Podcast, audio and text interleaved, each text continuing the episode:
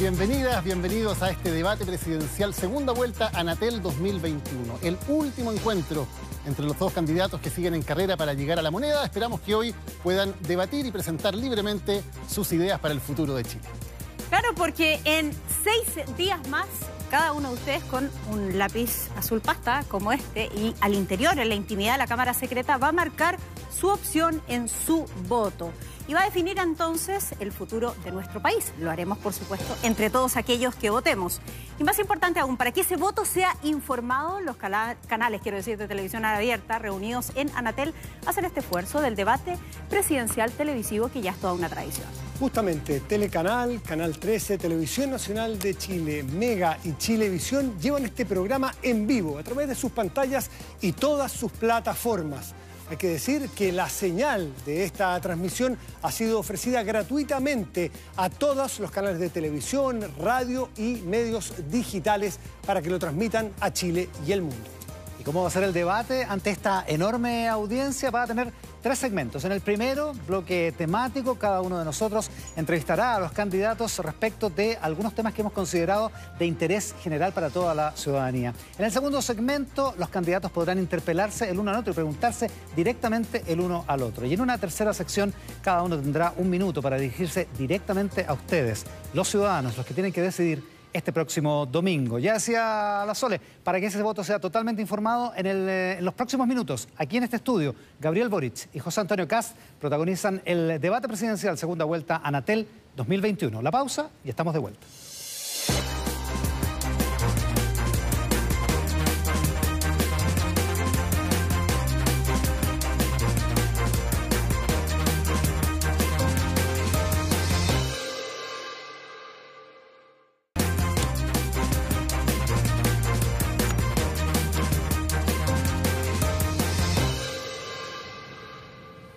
Bien, damos la bienvenida entonces a los candidatos que nos acompañan esta noche, Gabriel Boric y José Antonio Castro.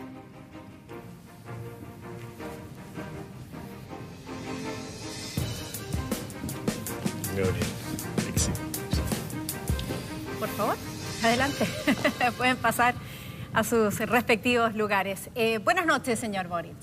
Muy buenas noches, Soledad. Buenas noches, señor Castro. Muy buenas noches. Bueno, tanto los candidatos aquí ya presentes como nosotros y el resto de las personas que están trabajando en este estudio ya nos hemos realizado un test de antígeno o un PCR, naturalmente todos con resultado negativo. Hemos tomado todos, todos los resguardos para prevenir y los protocolos para el, el COVID-19. Así que desde ese punto de vista está todo listo. Y en este bloque vamos a comenzar con los primeros cuatro segmentos temáticos. En ellos cada uno de los candidatos va a tener tres minutos y medio para responder nuestras preguntas, nuestras contrapreguntas y también para conversar y para debatir entre ustedes. En sus podios tienen los cronómetros para que puedan ver cuánto tiempo les queda y también ustedes que nos ven en sus casas van a poder seguir esa cuenta regresiva con un cronómetro que va a estar en pantalla. Los temas que tendremos en, esta, en este segmento son gobernabilidad, programas de gobierno, impuestos y costo de la vida. Estos temas, así como los siguientes cuatro del otro segmento, fueron definidos autónomamente por los canales de televisión asociados a Anatel. Los candidatos obviamente no conocen las preguntas, de hecho nosotros tampoco conocemos las preguntas que los otros periodistas cada uno va a hacer. Quien contesta primero en cada segmento, así como el orden de precedencia de las distintas intervenciones, fue sorteado el último, el recientemente pasado jueves. Eh, y no conocen ellos las preguntas como ha dicho Iván. Así es que empezamos con gobernabilidad a cargo de Soledad Oneto. Gracias, Matías.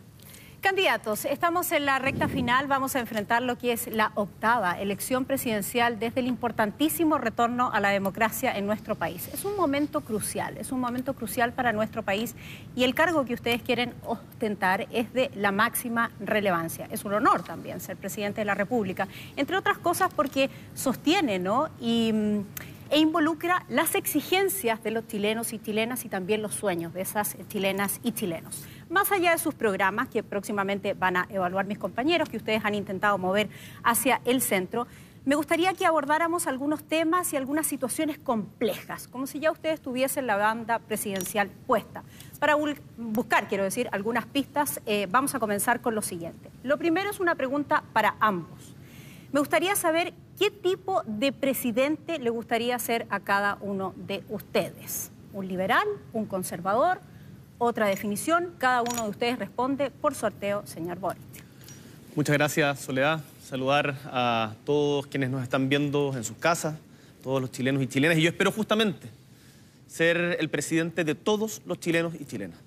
Un presidente que dé certeza, que dé tranquilidad, que ustedes sepan de que nuestras convicciones son inclaudicables y que vamos a dar lo mejor de lo nuestro para poder construir un país más justo, más igualitario, un país más digno para todos quienes habitan nuestra patria. Yo estoy buscando el estilo, lo voy a seguir ayudando, porque no me hizo una definición concreta del estilo de presidente que le gustaría tener. De los últimos gobernantes de los últimos 50 años, ¿a quién admira usted?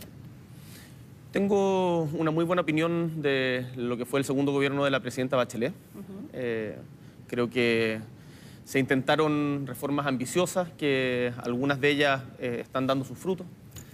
Tengo también una conciencia histórica respecto de lo que fue el proyecto de la Revolución en Libertad que proponía el presidente Frei Montalva, también lo que significó, por cierto, la organización y el involucramiento en la época de la presidencia del presidente Salvador Allende, más allá del triste desenlace que tuvo producto de quienes lo boicotearon.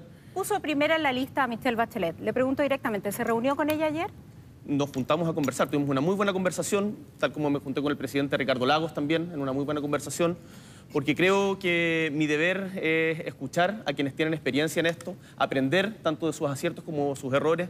Y ellos han sido muy generosos, ambos, en poder compartir conmigo su visión de este momento. Pero usted destacó sus errores en su momento. Fue opositor también a su gobierno. Deme solo un segundo. ¿Dónde quedaron entonces estos 30 años que, a juicio suyo y también de parte de sus seguidores, fueron perdidos. En no, yo no, yo jamás he dicho que estos 30 años fueron perdidos. Yo no creo que la historia, yo, no creo que la historia sea en blanco y negro, Soledad.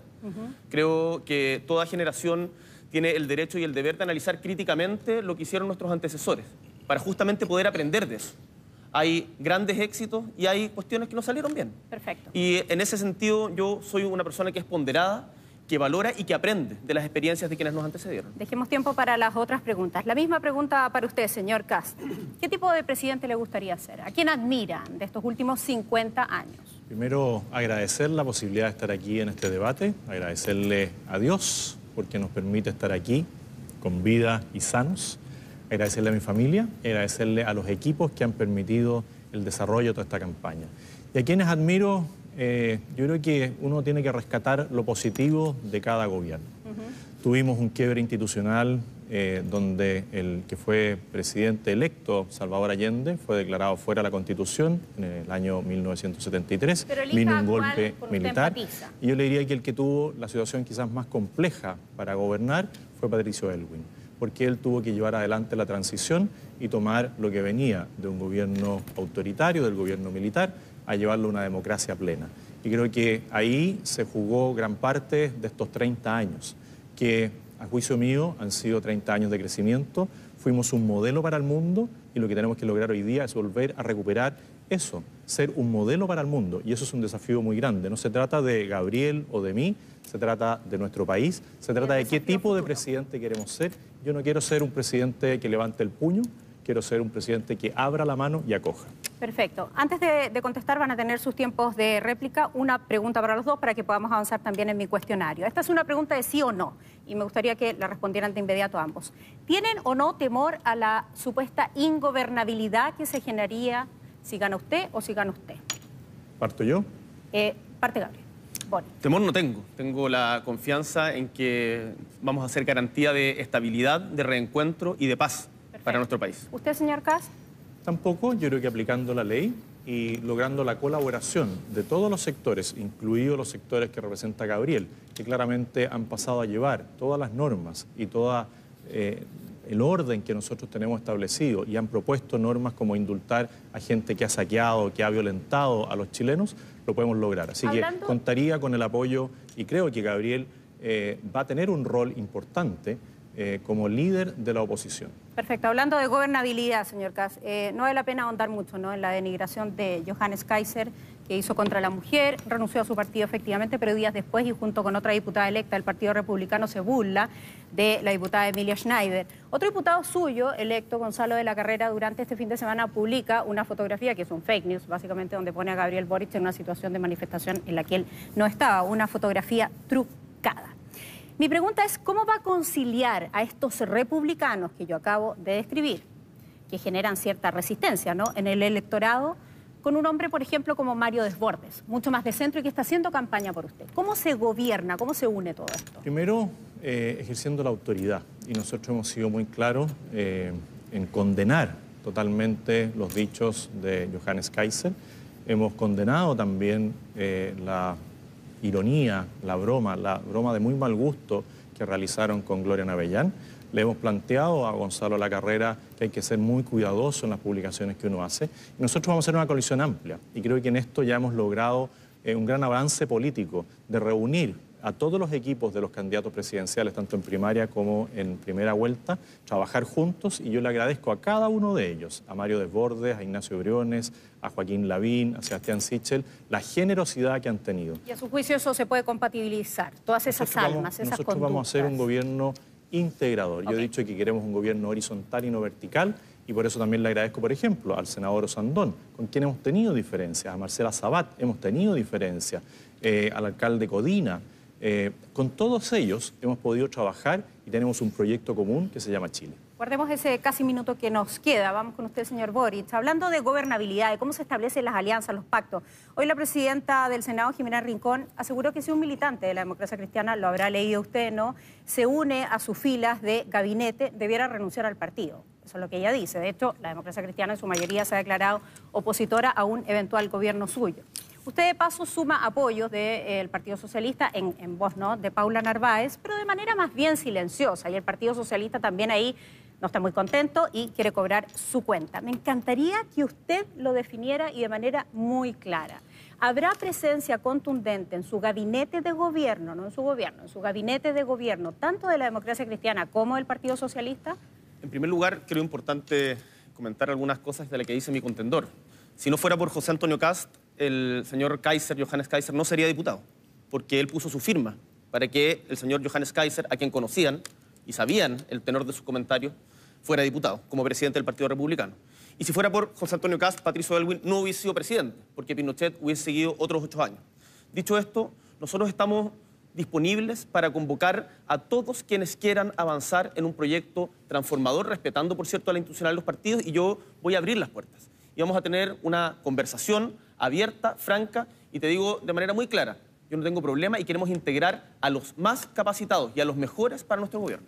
Para su gabinete, demócratas cristianos e integrantes del Partido Socialista. Vamos a tener una... Esta, esta no es una discusión que se pueda tener unilateralmente, son conversaciones que se dan entre instituciones. Pero mi disposición es a tener esas conversaciones y todos quienes quieran colaborar en función del programa de transformación con estabilidad que proponemos, van a ser bienvenidos. Bien, hablando de estos, eh, estos matrimonios por conveniencia, ¿no? que hay que sostener en el tiempo, porque efectivamente son alianzas muy distintas, me encantaría seguir ahondando en el tema de la gobernabilidad. ¿Me quiere decir algo? Sí, es que, ¿saben? Nosotros llegamos a un acuerdo programático con los equipos de Yasna Proboste y de Marco Enríquez Ominami. Y además, por cierto, que lo de Yasna Proboste Sí, claro. incluía también a Carlos Maldonado y a eh, Paula Narváez. Entonces, yo estoy muy contento de la generosidad que han manifestado los diferentes partidos de oposición, de la unidad amplia que hemos logrado incluso más allá, con el Partido Ecologista Verde, con el partido, Sí. con, con, con todo lo que hoy día es la oposición a Sebastián Piñera, con la gente que estuvo con el apruebo. Lo entiendo. Y eso a mí por lo menos me enorgullece mucho. Guardemos los 30 segundos para la pregunta final. Señor K, siguiendo con el tema de la gobernabilidad, ¿no?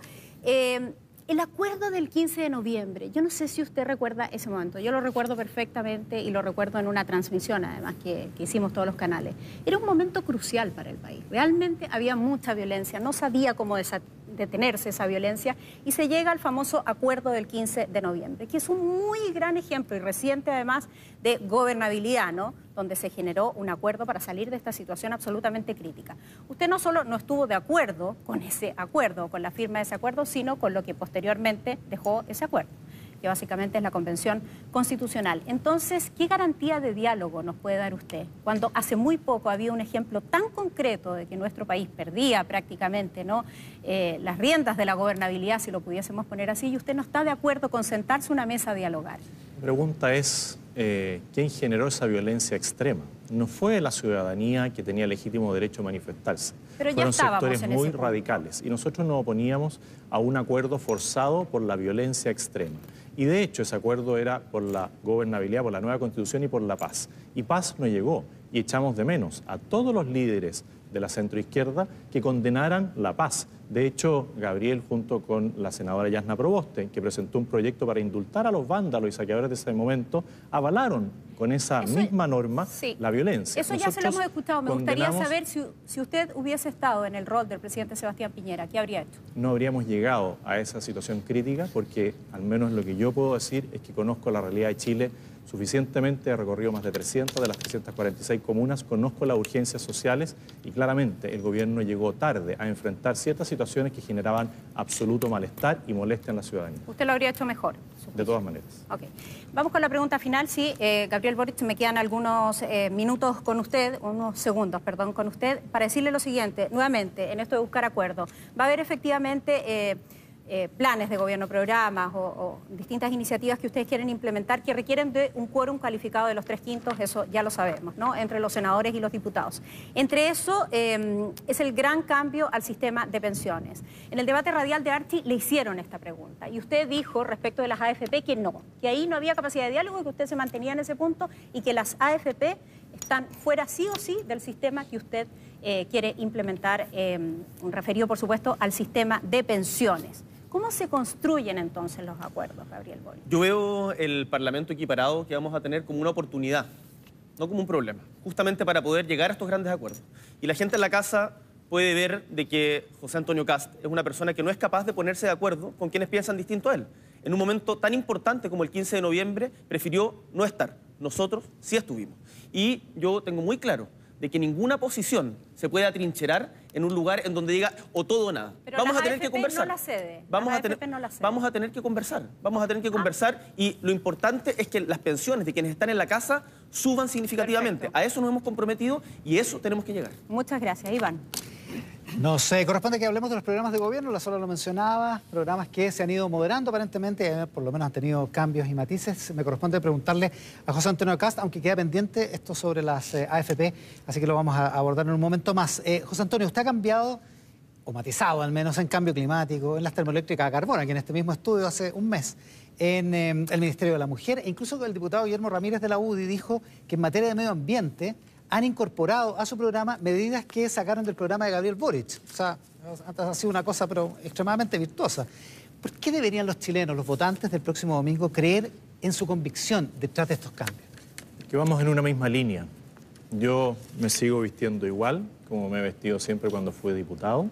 No hablo de temas religiosos para solamente encantar a algunas personas. He sido drástico con el tema del narcotráfico y de la violencia. He sido permanentemente un defensor de Carabineros de Chile. He defendido las costumbres y la cultura campesina. Eh, no he prometido nunca mar a Bolivia. He hablado siempre del control de fronteras. He hablado de bajar la carga fiscal. He hablado de disminuir el tamaño del Estado, de enfrentar el nepotismo y enfrentar los apitutamientos, cosa que se mantiene en una línea. Nosotros el tema de la mujer siempre hemos valorado y siempre hemos defendido los derechos de la mujer. Y que lo hayamos expresado de una manera distinta en el, en el programa inicial y lo Terminar hayamos hoy día corregido y haber mantenido el Ministerio de la Mujer para reforzarlo, era algo que se iba a hacer igual. Cuando usted me habla del tema eh, medioambiental, nuestro proyecto medio ambiente contaba con más de 200 puntos. Habían dos puntos mal logrados y que rectificamos porque tenemos buenos equipos en temas económicos. Incluso Nosotros- adoptando medidas del programa del otro candidato.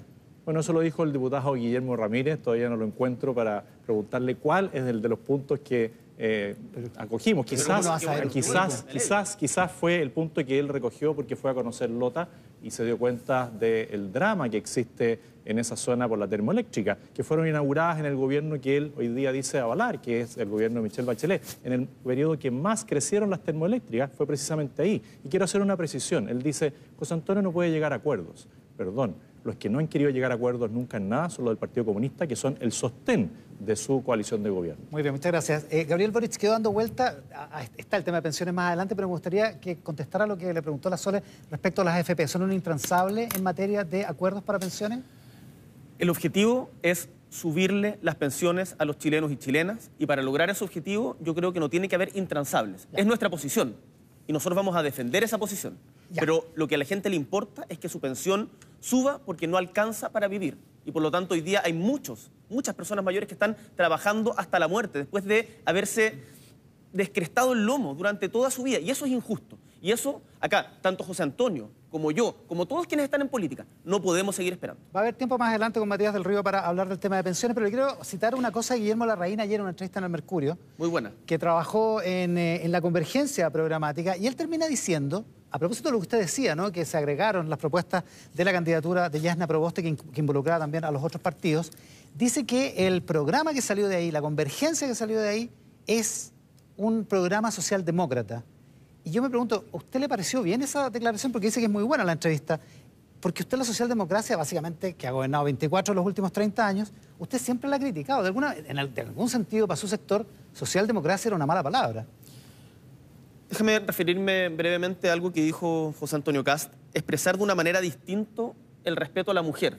Igual cerrar el Ministerio de la Mujer, discriminar entre mujeres casadas y, mujer, y mujeres eh, solteras para subsidio, obligar a una mujer violada a ser madre. Ese es el respeto distinto que promueve el otro candidato. Dicho esto, sobre la, palabra de, sobre la palabra, sobre la, entrevista de, eh, del ex superintendente de ISAPRE, de, de, FP, eh, me parece que es es justamente lo que nosotros hemos planteado. Queremos avanzar hacia un estado de bienestar que garantice derechos sociales universales en donde no dependa del tamaño de la billetera de cada familia el acceso a la educación, a la salud, a pensiones dignas, a la vivienda. Y eso, el título que le pongan, a mí la verdad no es algo que me preocupe. Si es socialdemócrata, en buena hora. Socialdemócrata. ¿No le molesta el mote? No me molesta.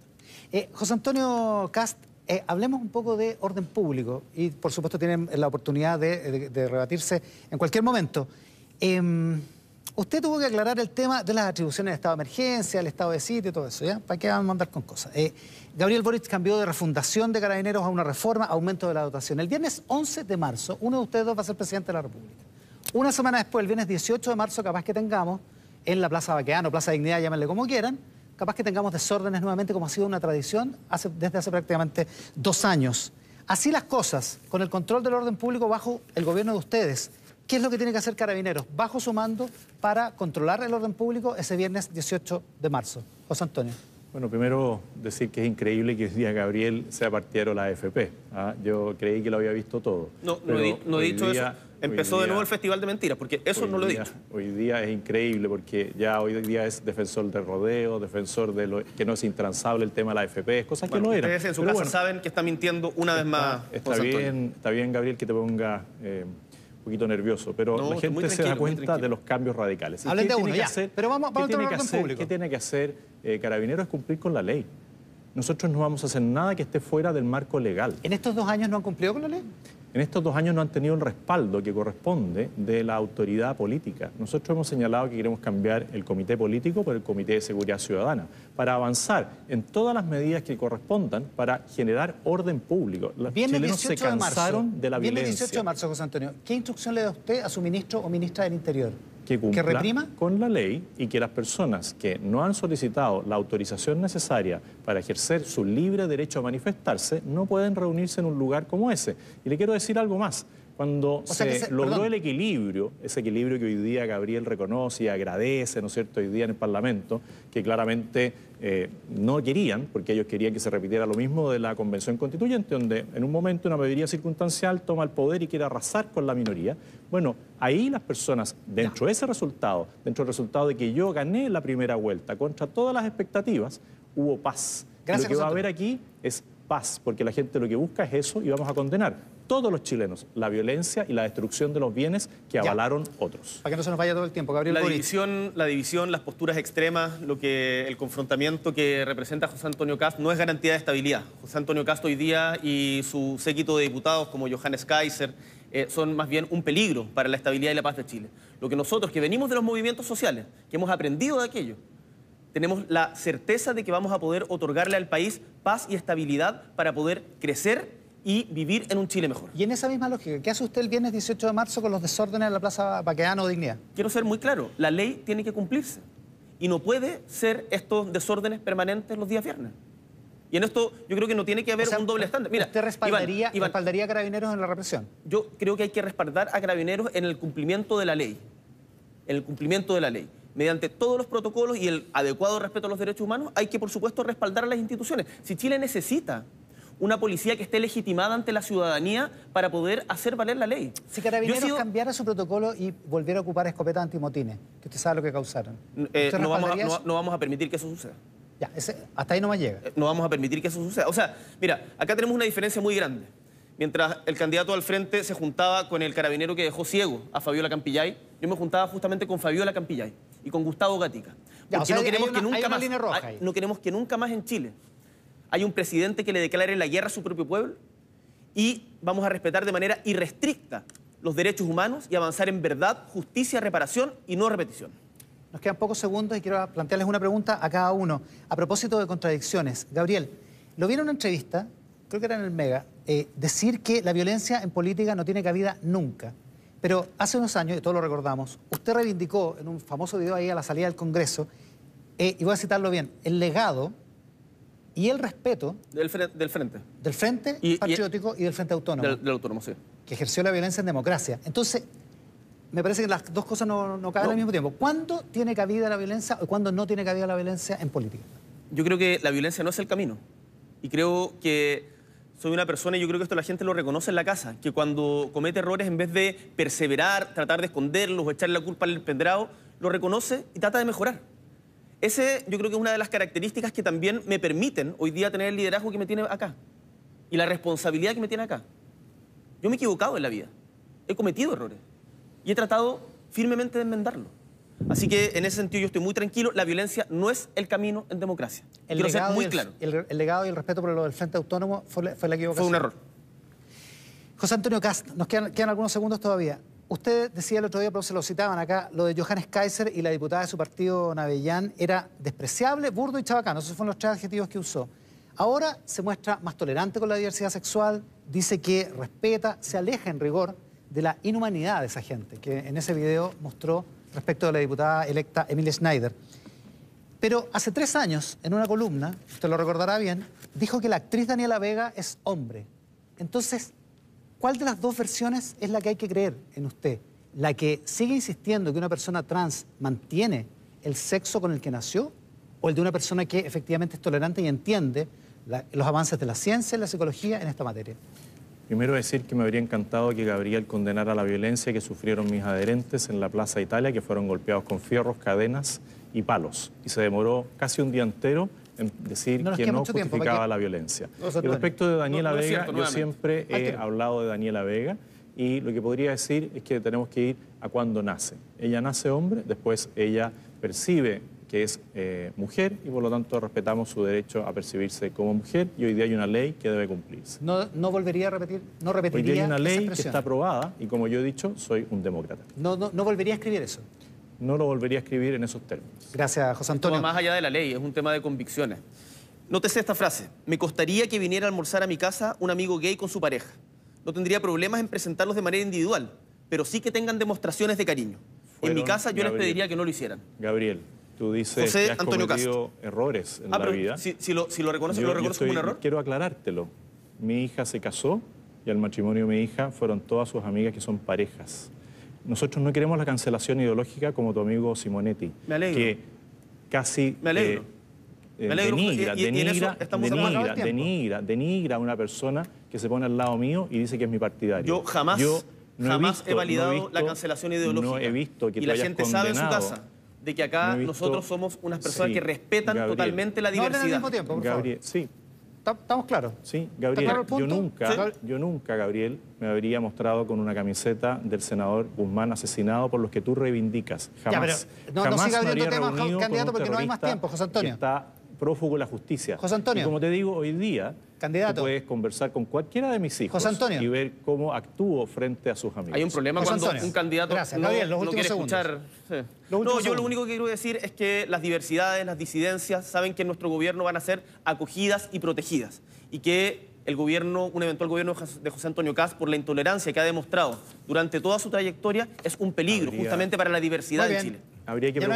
Muchas gracias, que Gabriel. Muchas gracias, José sería Antonio. bueno que ustedes Pasamos hagan- al siguiente segmento, sería Daniel bueno- Matamala. Sería bueno, Sí, Iván, vamos al que siguiente segmento. Les pido a los dos que cumplamos las reglas, por favor. Hay reglas de tiempo que están asignadas y vamos al siguiente Está, segmento. Vamos a hablar de impuestos, que me parece Muy un bien. tema muy importante.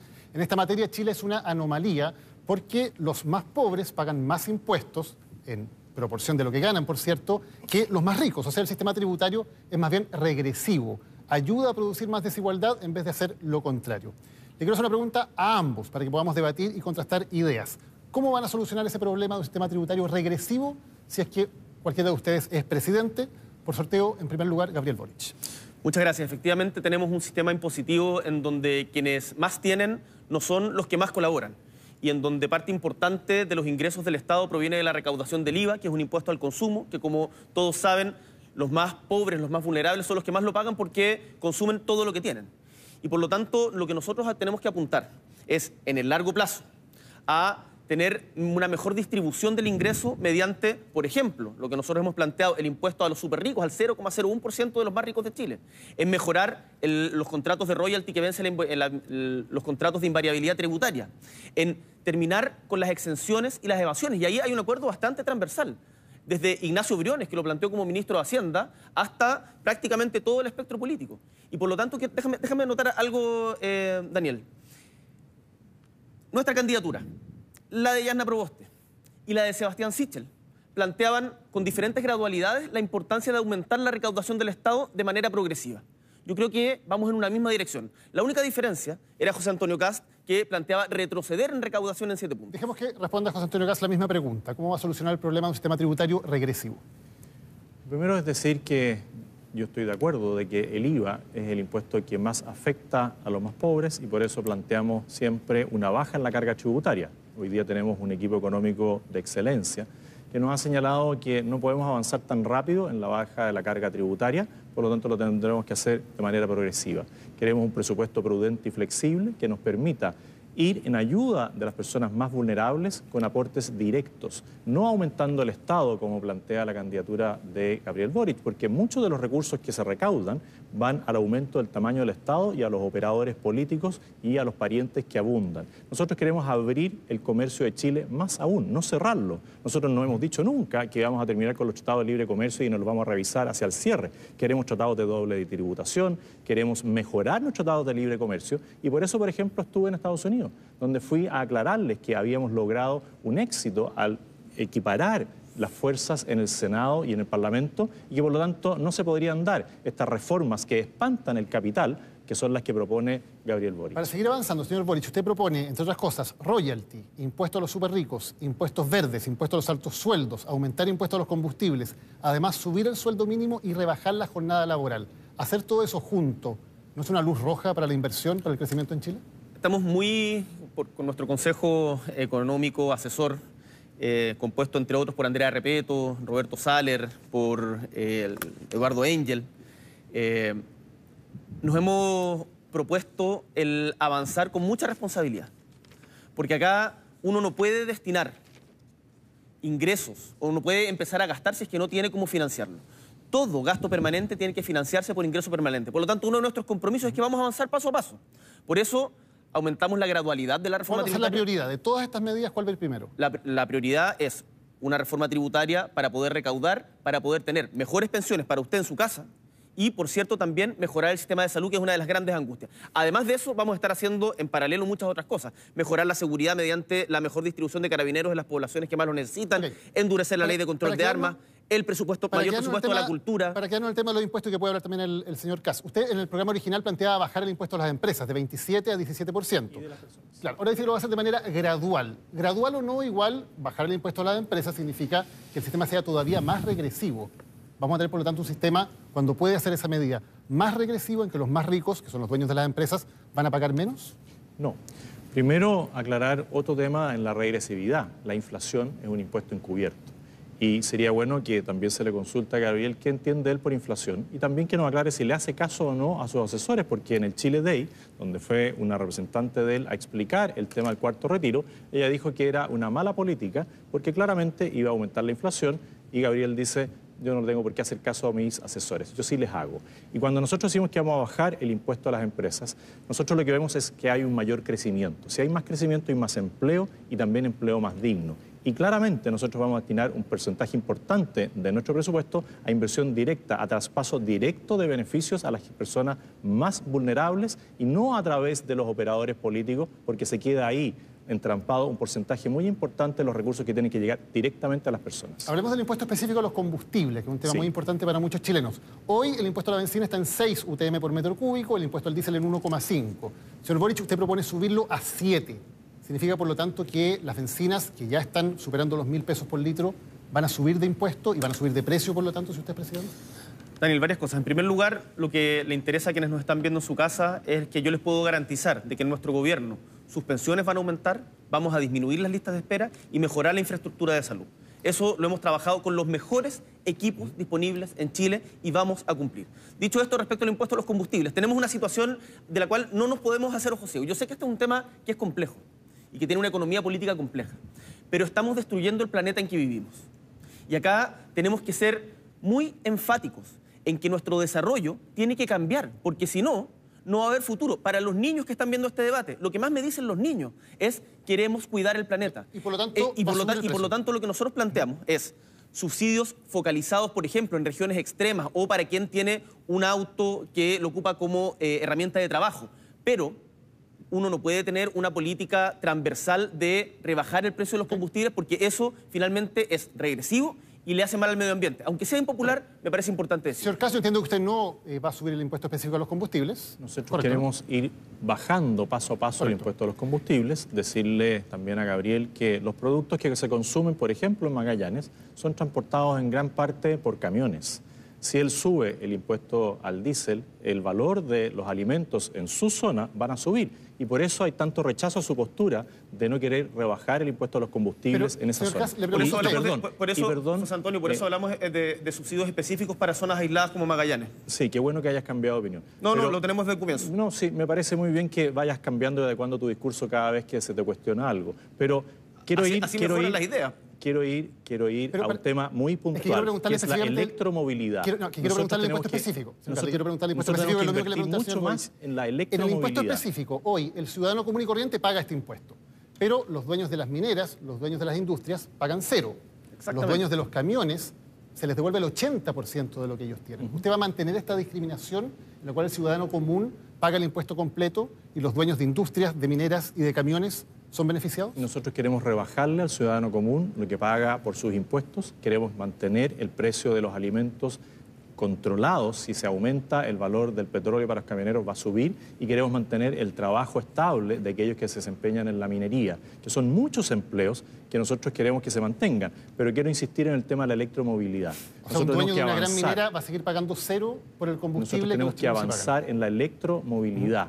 Y eso es algo que se puede hacer en Chile si logramos un plan de desarrollo de las energías renovables con la energía solar en el sur, con el viento y el hidrógeno verde en el, en el sur perdón, y lo otro en el norte. Y tenemos, por ejemplo, que con el transporte colectivo menor, los colectivos, ellos lo que hoy día buscan es que no los dejen fuera del sistema.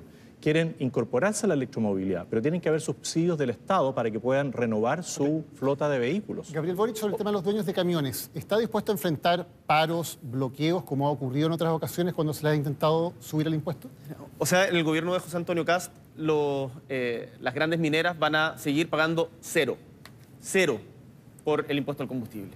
Nosotros vamos a hacer una cosa distinta. Y frente a lo que tú señalas, Daniel, de los camiones, yo creo que los camiones cumplen un rol.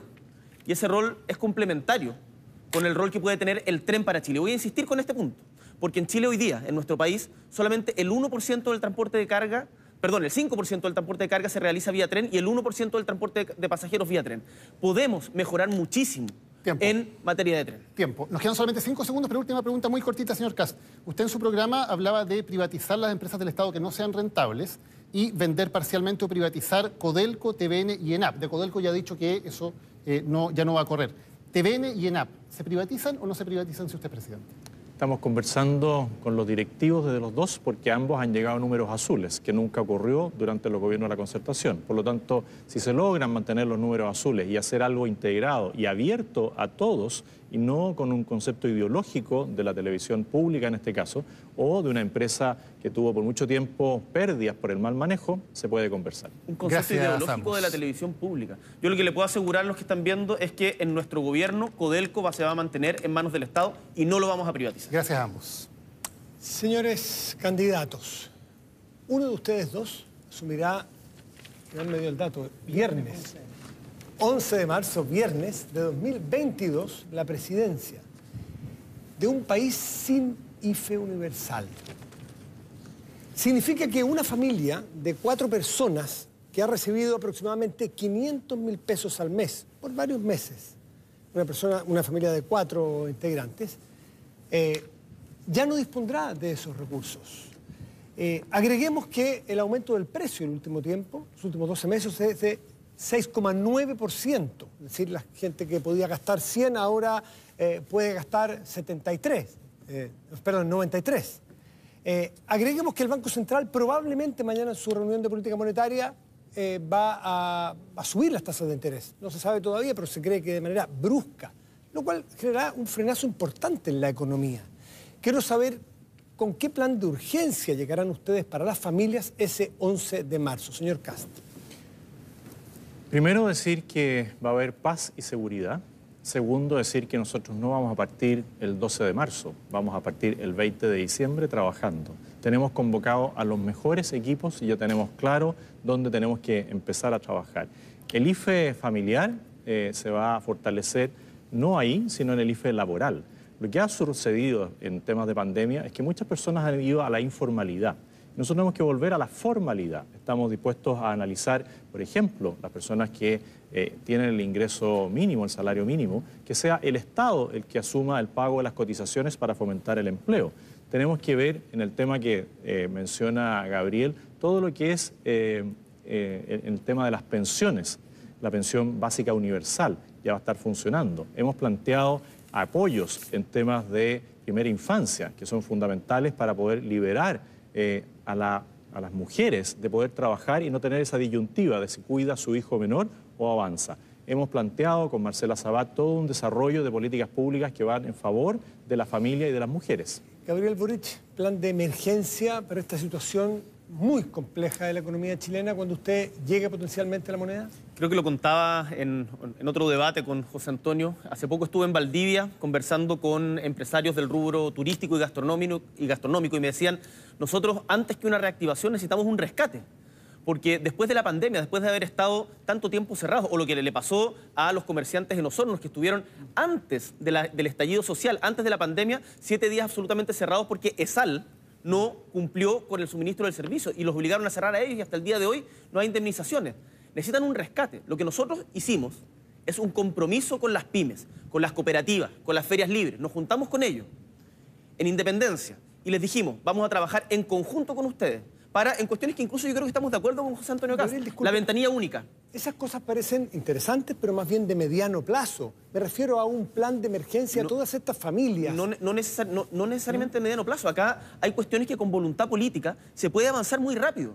Y eso las pymes lo saben. ¿Bonos? Hoy día, ¿Usted tiene planteado algún bono de entrada? Nosotros vamos a mantener el IFE laboral. Creemos que ahí es donde hay que poner eh, el principal esfuerzo. Tenemos que recuperar el empleo nos hemos comprometido con 500.000 empleos para mujeres, porque las mujeres han sido las que más han retrocedido en inserción laboral después de la pandemia y, por cierto, en el empleo joven. Ahí van a estar nuestras principales. Eh, Bonos por ahora no tienen agenda usted. Lo que pasa es que hay que ser muy responsables. A esas familias que están desempleadas, por ejemplo. bueno, con las familias desempleadas siempre vamos a tener buscar todas las formas de ayuda. Acá nosotros tenemos una diferencia muy sustantiva en el momento más crítico de la pandemia. El momento más crítico de la pandemia, cuando no, el, el gobierno del Sebastián Piñera no llegaba y no entendía la magnitud y profundidad de la crisis y se estaba discutiendo el primer retiro, hubo gente que dijo que no, entre ellos José Antonio José Antonio Cast, ¿tiene planificado una agenda algún bono para esas familias que van a estar más complicadas? Primero decir que el tema de los retiros no es un tema de principio, es una mala política pública y los hechos lo han demostrado. Hay más inflación. Hoy día el sueño de la casa propia a algunos se le ha hecho imposible gracias a las políticas populistas que plantea Gabriel Boric. Una economía para crecer necesita estabilidad, certeza jurídica, cosa que no da. La fuga de capitales ha sido enorme, pensando que no íbamos a lograr este equilibrio y la gente veía como eh, un hecho de la causa que nuestro sector iba a perder. Ganamos en la primera vuelta, ganamos, por lo tanto esas certezas se dan. Y respecto de los bonos, nosotros no tenemos problema en seguir otorgando bonos en la medida que haya recursos. Pero para que hayan recursos, Chile tiene que volver a crecer, tiene que volver a haber credibilidad. Y la credibilidad la da certeza. La dan los equipos económicos a los cuales uno le escucha las recomendaciones, no los desecha cuando le dan una recomendación. ¿Se instaló con fuerza la idea de la universalidad o la, o, la focalización de los recursos con, en la época de crisis? Cuando piensan en bonos, ¿Piensan en universalidad o piensan en focalización, considerando el escenario inflacionario que estamos viviendo y que probablemente el próximo año también tengamos? Matías, Chile necesita crecer y necesita crecer con mayor justicia, con una distribución más justa de la riqueza.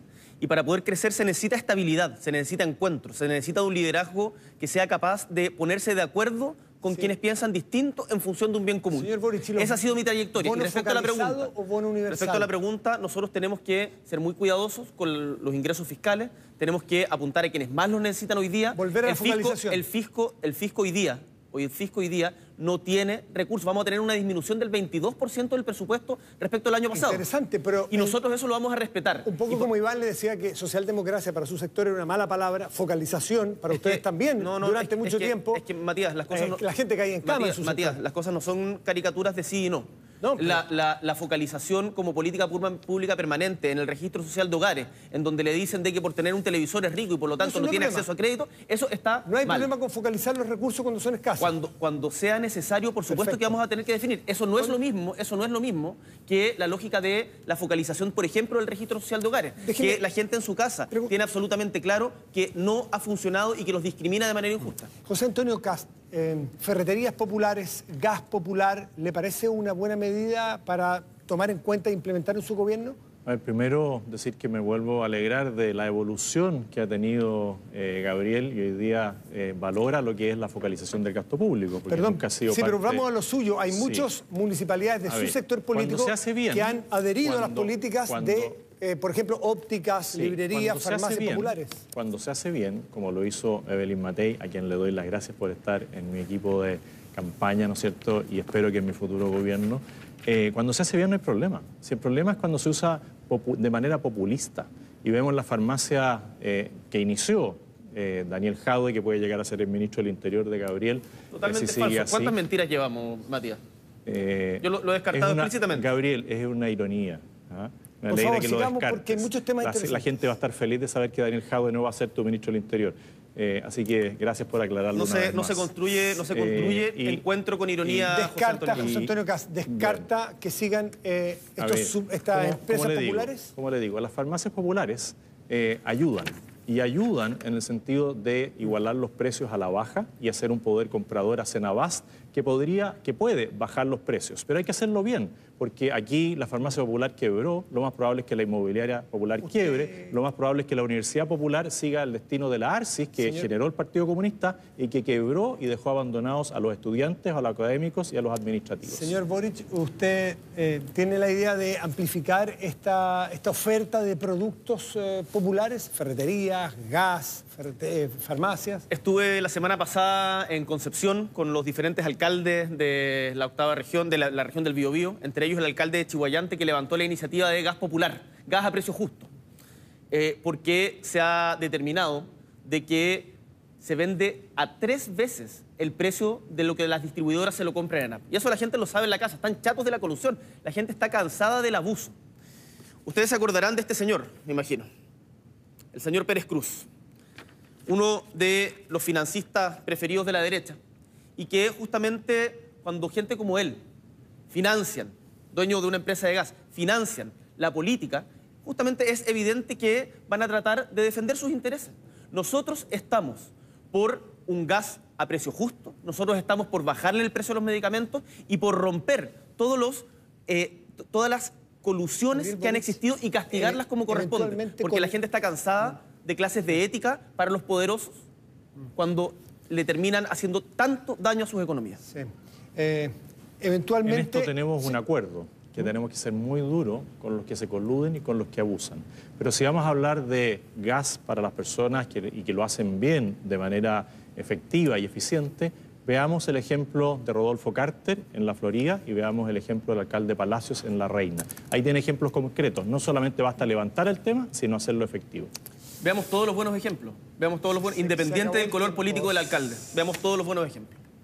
Muchas gracias. Y con este, sí, con este diálogo estamos terminando la primera parte del debate presidencial de segunda vuelta Anatel 2021. Vamos a una pausa y regresamos de inmediato con cuatro nuevos bloques temáticos.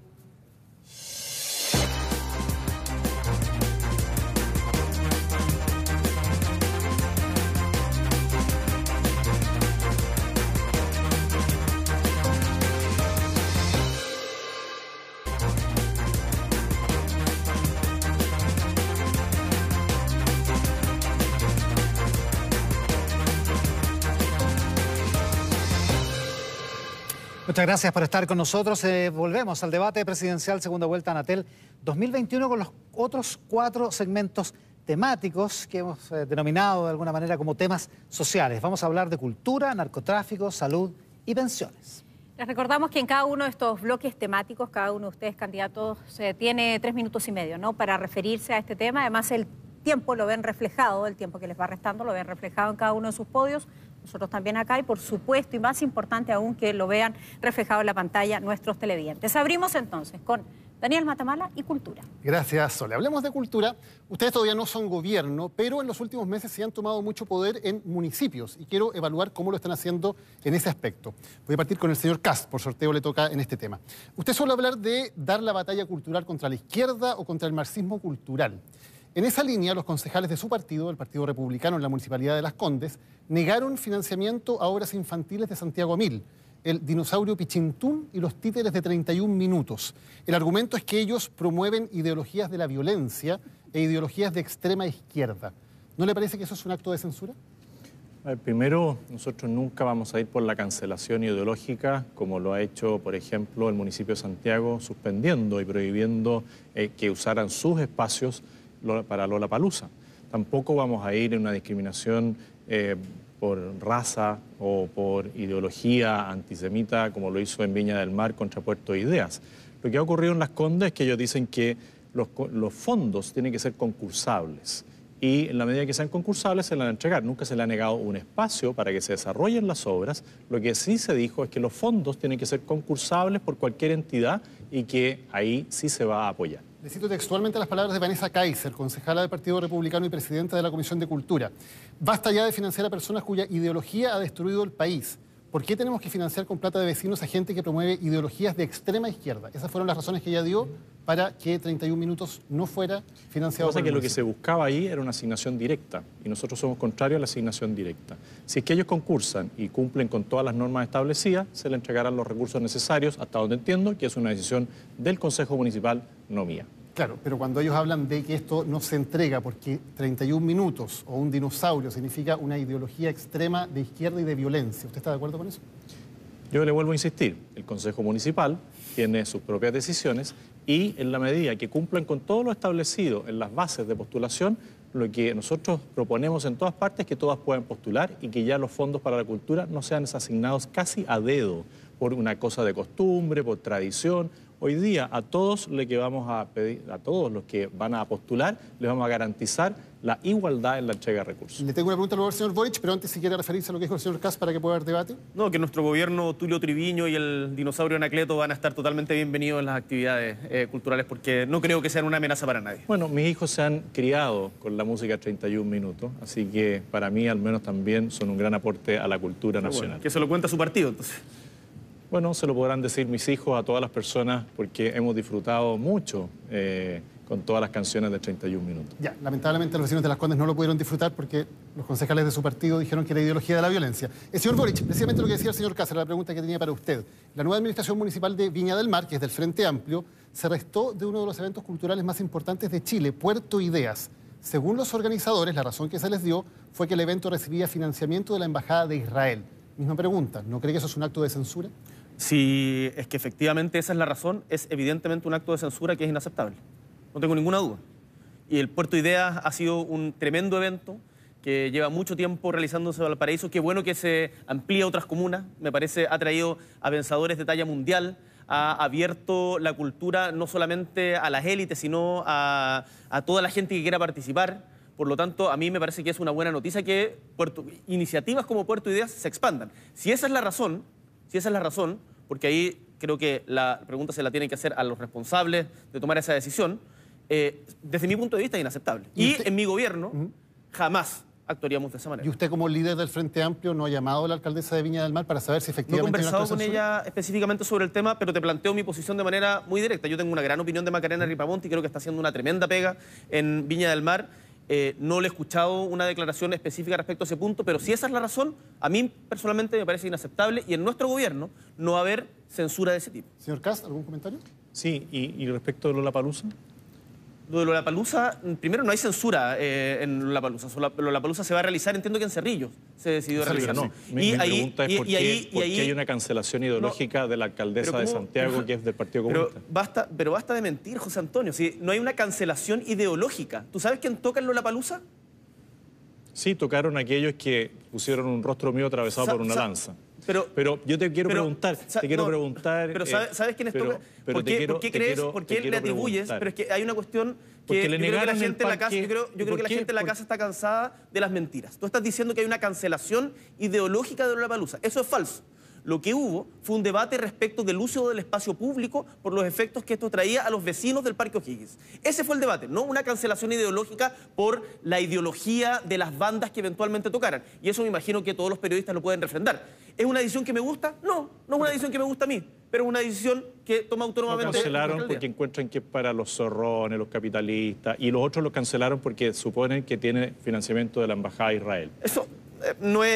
eh, yo jamás defendería algo de esas características, José. Ok, Antonio. Sería pasemos- bueno que llame a las dos pasemos- Y, y- y alcaldesas. y a- y a diferencia, Yo- y a diferencia yo tuya, y a diferencia tuya, yo y esto lo sabe la gente en la casa, yo soy claro en estas cuestiones. Somos personas tolerantes que creemos en la diversidad, en la inclusión Perfecto. y en la expresión de las Pasemos- ideas en pasemos Chile. otro tema para sí, poder solo, solo, solo decir que el Partido Comunista ya gobierna en la Municipalidad de Santiago, pueden tener un anticipo de lo que podría ser un gabinete conformado por integrantes del Partido Comunista. La cultura tiene que ver también con modos de vida. Por ejemplo, y le quiero preguntar primero al señor Kass, luego tengo una pregunta para el señor Boric. Cuando la moneda se iluminó con los colores de la diversidad sexual, usted dijo, la moneda se rinde ante la dictadura gay.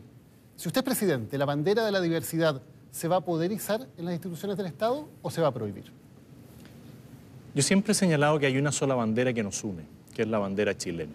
Eh, en la convención constituyente, por ejemplo, se quisieron izar varias banderas y la única que se prohibió fue la bandera cristiana evangélica. Y se discriminó.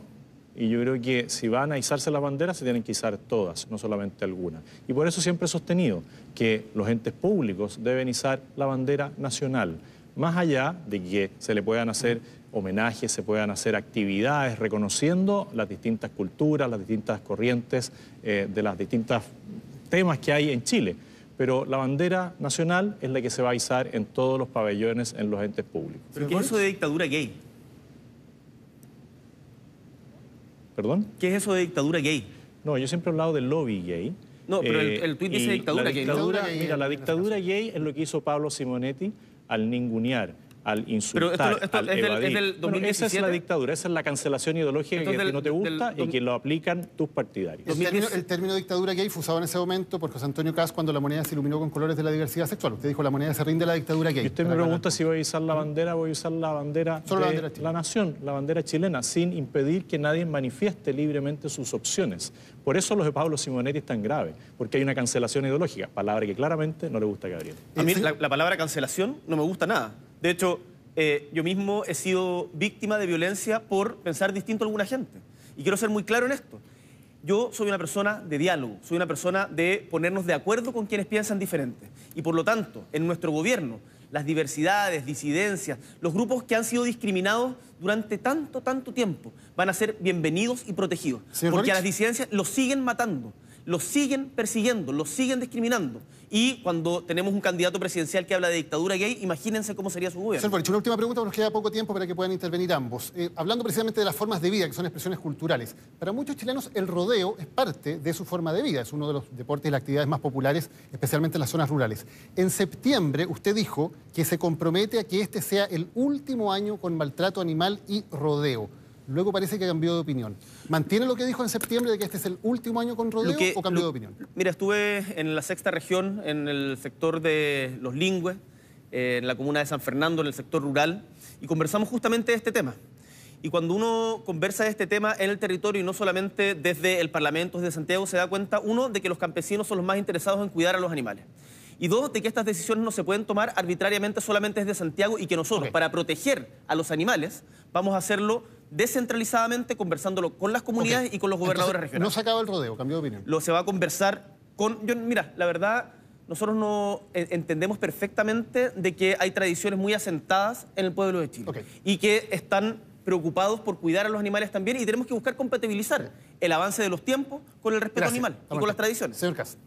No, me encanta que hoy día ande de chamanto y de chupalla eh, que defienda el rodeo. Yo creo que tiene el uniforme carabinero al lado, tiene un casco militar aquí. O sea, me encanta la evolución. Y te felicito, Gabriel, de verdad, porque me sorprende eh, para bien toda tu evolución. Muchas gracias, sí decir, Sí decir, que yo, sí decir que yo no me voy a meter en la cama de nadie, no voy a perseguir a nadie, así que no crean las mentiras que le dice Gabriel. Muchas gracias a ambos candidatos. Cerramos el tema de cultura y ahora viene Soledad.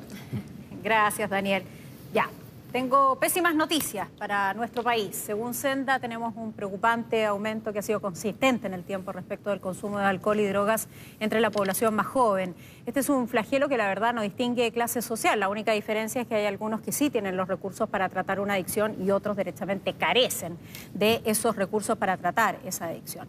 Parto con usted por sorteo, eh, señor Boric. Eduardo Vergara, quien es asesor de seguridad de su comando, se ha manifestado partidario de la legalización como una solución al problema del consumo. Voy a ser un poco más específica y en una entrevista a la Radio Universidad de Chile hace algún tiempo, ¿sí?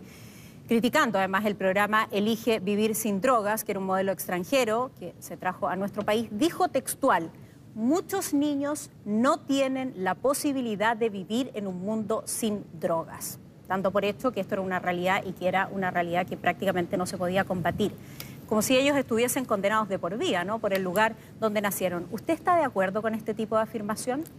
Para mí, lo importante es que la droga es un flagelo, tenemos que enfrentarla y la pregunta es si haciendo lo mismo que se ha hecho hasta ahora, en donde claramente hemos ido perdiendo terreno frente al narcotráfico. Y eso lo sabe la gente que está viendo este programa en su casa, en las poblaciones. Me lo dijeron en La Pintana, me lo dicen en Iquique, me lo dicen en La Serena. En todos los lugares donde uno va, el narco ha estado avanzando. ¿Queremos seguir haciendo lo mismo? Yo diría que tenemos que tener otras políticas públicas mejores. ¿Cuáles? ¿Cuáles? Primero, redistribución y especialización de las policías en la persecución de los grandes traficantes. Segundo, seguir la ruta del dinero. Tercero, mejorar la ley de control de armas, fortalecer la ley de control de armas. Cuarto, eh, prohibir el uso de fuegos artificiales. Todo el mundo sabe cuándo llega la droga. Eso es absolutamente inaceptable. Entonces, respecto a la, legalización, a la discusión sobre la legalización, eh, hay un debate abierto que no está zanjado. Yo creo que no se debe avanzar en general en la legalización de las drogas, salvo, yo estoy de acuerdo con la despenalización del autocultivo pero me parece que, una afirmación así eh, requiere de mucho más debate entre todas las personas involucradas, las sociedades científicas, las autoridades expertas en la materia, también la gente que ha sufrido. Le pediría, sí, que como estamos a seis días de la elección, haya más definiciones al respecto, porque efectivamente usted en, en, su programa de gobierno, en el inicial programa de gobierno, dice, vamos a analizar los cambios a la ley 20.000 para que el consumo recreacional de la cannabis sea legal para mayores de edad. ¿Va a legalizar o no la marihuana? Pero es que, ¿sabes qué, Soledad? El rol de un presidente de la República no es dar respuesta a cada una de las preguntas específicas, porque nosotros tenemos gente en la que podemos confiar y necesariamente también debemos escuchar. ¿Pero cuál es su opinión? Mi opinión es que hay que legalizar el autocultivo y que no se debe avanzar más allá y que hay que centrar el combate en los narcotraficantes, en los grandes narcotraficantes, endurecer el control de armas, que esa gente esté tras las rejas y no las familias. Y además, por por cierto, me parece tremendamente importante que esto venga de la mano con una recuperación de los espacios públicos en los barrios. Y es en parte de Cerrillo, su lo vimos, programa. lo vimos en Cerrillo el otro día, un peladero, los vecinos lo transformaron en cancha. Y es parte Eh, de su programa y de los y- puntos que usted establece. Deme un segundo para avanzar en la discusión y poder avanzar también con el candidato Cas. Usted es contrario a la legalización de la marihuana. La pregunta directa para usted entonces es si penalizaría o no el consumo. Ah, Primero, yo creo que tiene que haber un cambio de actitud de las autoridades. Por eso nosotros, eh, a mí me tocó en la elección presidencial anterior, insistir mucho en el test de drogas. Eh, en este también lo he hecho. No he tenido la acogida de Gabriel en este caso de someternos ambos a un test de droga. Yo creo que este es un buen momento para que los dos digamos, vamos a hacer un test de droga de pelo para acreditar que ninguno de los dos consume. Porque yo creo que Gabriel no consume, yo tampoco consumo. Ok. Porque Usted, ahí hay una entonces, dependencia. Déjeme hacer una pausa ya que usted está haciendo una apelación directa. ¿Usted se va a hacer el test de drogas?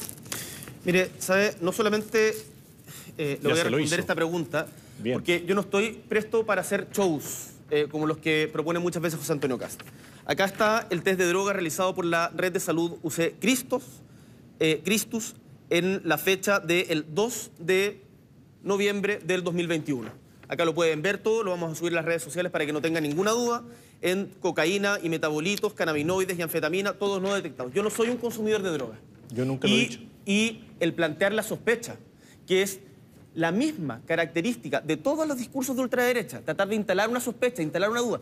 Tus partidarios, los partidarios de José Antonio Cas hasta me inventaron una ficha clínica falsa, que en Magallanes una clínica tuvo que salir a, a- a desmentir. Usted traía esta, este test de drogas preparado, me imagino, para el momento. ¿Le molestó hacérselo? ¿Le molestó que tuviese esa interpelación por parte de su contendor? Es que sabes que me parece que la campaña de mentiras, difamaciones, el tratar de hacer una campaña sucia en vez de expresar las ideas propias, no es el camino que requieren los chilenos. Nosotros necesitamos encontrarnos, no dividirnos. Perfecto. Y lo que ha hecho José Antonio Caz es justamente lo contrario. Por eso lo traje acá sin aspavientos. La gente lo puede ver, está certificado. Lo vamos a subir a nuestras redes sociales para que ojalá se dejen de mentir al respecto. Bien, eh, continuamos Yo entonces. le agradezco No, no, a Gabriel, yo le agradezco a Gabriel nuevamente, pero podríamos haber evitado bastantes de los debates donde él podría haber pedido disculpas por distintas acciones antes de que esto hubiese escalado. Y en el tema de droga, claramente si hubiese accedido al tema inicialmente, habríamos evitado este Es que debate. esto no se Yo me trata- alegro, esto no se trata de me hacer show alegro que hayas venido listo con tu examen de droga. Y vuelvo a insistir, creo que sería muy interesante que Anatel organizara otro debate entre Gabriel Boric y Gabriel Boric, porque cada vez más se parece a mí. Eh, y Continuemos respecto- con, con la pregunta respecto de la mm, penalización del consumo. Me contestaba usted que está disponible para la penalización del consumo. Hoy día nosotros lo que tenemos que buscar es darle una señal clara. Las personas eh, están angustiadas por lo que ha avanzado el tema del narcotráfico. Y las drogas blandas, las mal llamadas drogas blandas, son el camino de entrada a las drogas más duras. Aquí Gabriel habla de los fuegos artificiales, los fuegos artificiales están prohibidos y los narcotraficantes hoy día eh, los usan como nada. Bueno, y respecto del tema del, del- del autoconsumo, cuando estuve en la Comisión de Salud eh, y se discutió esto, yo fui contrario, porque les decía, miren, en el colegio a los niños se les dice que la droga es mala. Y ustedes aquí lo que están diciendo es que van a liberar esto, por lo tanto el niño en la casa, ¿qué es lo que va a ver? A su padre cultivando la marihuana y diciendo, qué bueno es esto. Y en el colegio alguien va a estar diciendo, qué mala es la droga para los jóvenes. Entonces tenemos que ponernos de acuerdo. ¿Qué es lo que queremos? Instruir a nuestros jóvenes, educar a nuestros jóvenes en que tienen que tomar distancia de la droga, ¿la droga hace bien o hace mal? ¿Usted ¿Qué nos dicen los neuropsiquiatras, qué nos dicen los psiquiatras Sí. en general? Que no es conveniente abrir la puerta al consumo de la droga. Hoy día el consumidor eh, no, no, no, no debiera tener una sanción. El productor, el dealer, él debería tener todas las sanciones. Entonces- y nosotros, así como Gabriel dice que él no quiere un presidente que vaya a la guerra, yo le digo que sí va a ir a la guerra contra el narcotráfico, porque está destruyendo a nuestra sociedad. Ya, pero lo que me quedó claro de sus palabras es que mm, no está de acuerdo con la penalización del consumo. Usted dice, persigamos a los traficantes. Súper breve le pido la siguiente respuesta, señor Cas. Usted en el programa dice lo siguiente, las Fuerzas Armadas en casos justificados y como mediante como medida, perdón, estrictamente excepcional, podrán colaborar en materias de seguridad pública cuando sea requerido al fin de luchar contra el terrorismo y el tema que nos atañe hoy, el narcotráfico. ¿Qué situación se imagina? ¿En qué situación Bueno, se imagina participando Por las Fuerzas ejemplo, Armadas? la que estamos viviendo en la Araucanía, en Arauco, donde hoy día eh, las Fuerzas Armadas están colaborando con carabineros, tienen un control perimetral de entrada y salida de la comunidad de Temocuycuy, donde hay un narcotraficante prófugo de la justicia que está adentro y nadie puede entrar porque la vez que entraron los policías de investigaciones asesinaron a uno de sus funcionarios y tienen elementos para la supervigilancia, ¿no es cierto?, de radares, aviones, etcétera, que permite determinar claramente dónde hay movimientos extraños a horas inadecuadas y eso requiere la ayuda de la fuerza militar. Lo mismo en el control de fronteras. El narcotráfico que ingresa por las fronteras, por el mar, por vía aérea, es muy grande. Y nosotros tenemos que usar todos los medios disponibles para hacerle y declararle la guerra al narcotráfico. Aquí probablemente mi pregunta sea más larga, ¿no? que la respuesta que ustedes nos puedan entregar, porque además les quedan 30 segundos aproximadamente a cada uno. Pero quiero llevarlos a esta situación porque nos parece tremendamente relevante. Cuando hablamos de inseguridad en los barrios, finalmente ¿de qué estamos hablando? Estamos hablando de un drama, un drama que ninguno de nosotros presentes aquí en este estudio ha vivido. Estamos hablando de un drama cuando tu vecino es narcotraficante, cuando escuchas balas, cuando tienes que esconderte de esas balas, significa vivir con miedo respecto del futuro de tus hijos, que tus hijos no puedan salir a jugar con sus vecinos, no sabes quién es el vecino y si eso le va a provocar seguridad o inseguridad, significa tener pánico además a la denuncia, pánico, porque efectivamente hay represalias. Algo así como vivir prisionero en casa. Y de paso una cifra dramática, triste para nuestro país, a mi juicio inaceptable. Más de 60 menores han fallecido por las llamadas balas perdidas en solo los últimos cuatro años. Yo leí efectivamente sus programas, los primeros y los segundos, las correcciones, etcétera, pero la pregunta es más directa. ¿Cuál es la herramienta de corto plazo que ustedes tienen o pueden prometer hoy para aquellas personas que sufren lo que yo acabo de escribir, que no son pocas y en todas las comunas de Chile? Gabriel. Estuve en La Pintana con víctimas de delitos violentos, un niño, eh, un padre cuyo hijo había fallecido por una bala loca que le llegó cuando iba a la micro, eh, un padre de cinco hijos que falleció cuando abrió la puerta porque una bala le rebanó el pescuezo, una madre que murió amamantando a su hija, producto de una balacera, y nos comprometimos con ellas a varias cosas. Uno, a establecer un protocolo de reparación de las víctimas del narcotráfico y la delincuencia. Y en segundo lugar, tal como lo decía antes, vamos a aumentar fuertemente la ley de control de armas. No puede ser, no puede ser de que hayan tantas armas. Y no solamente armas eh, armas profesionales, sino también armas hechizas que modifican para poder realizar este tipo de actividades ilícitas. Mm. Lo vamos a hacer, pero durísimos con eso, que no les quepa duda. El narco, nuestro gobierno, no va a tener espacio y yo me alegro que en esto estemos todos de acuerdo. A ver, veamos si estamos de acuerdo. veamos si estamos de acuerdo. No hay, que tratar de buscar diferencias donde no las hay. Yo me imagino que todos quienes estamos en política hoy día tenemos que ser muy claros en esto y no permitir que el narco siga avanzando. Sus segundos. Uno es lo que uno dice y el otro es lo que uno vota.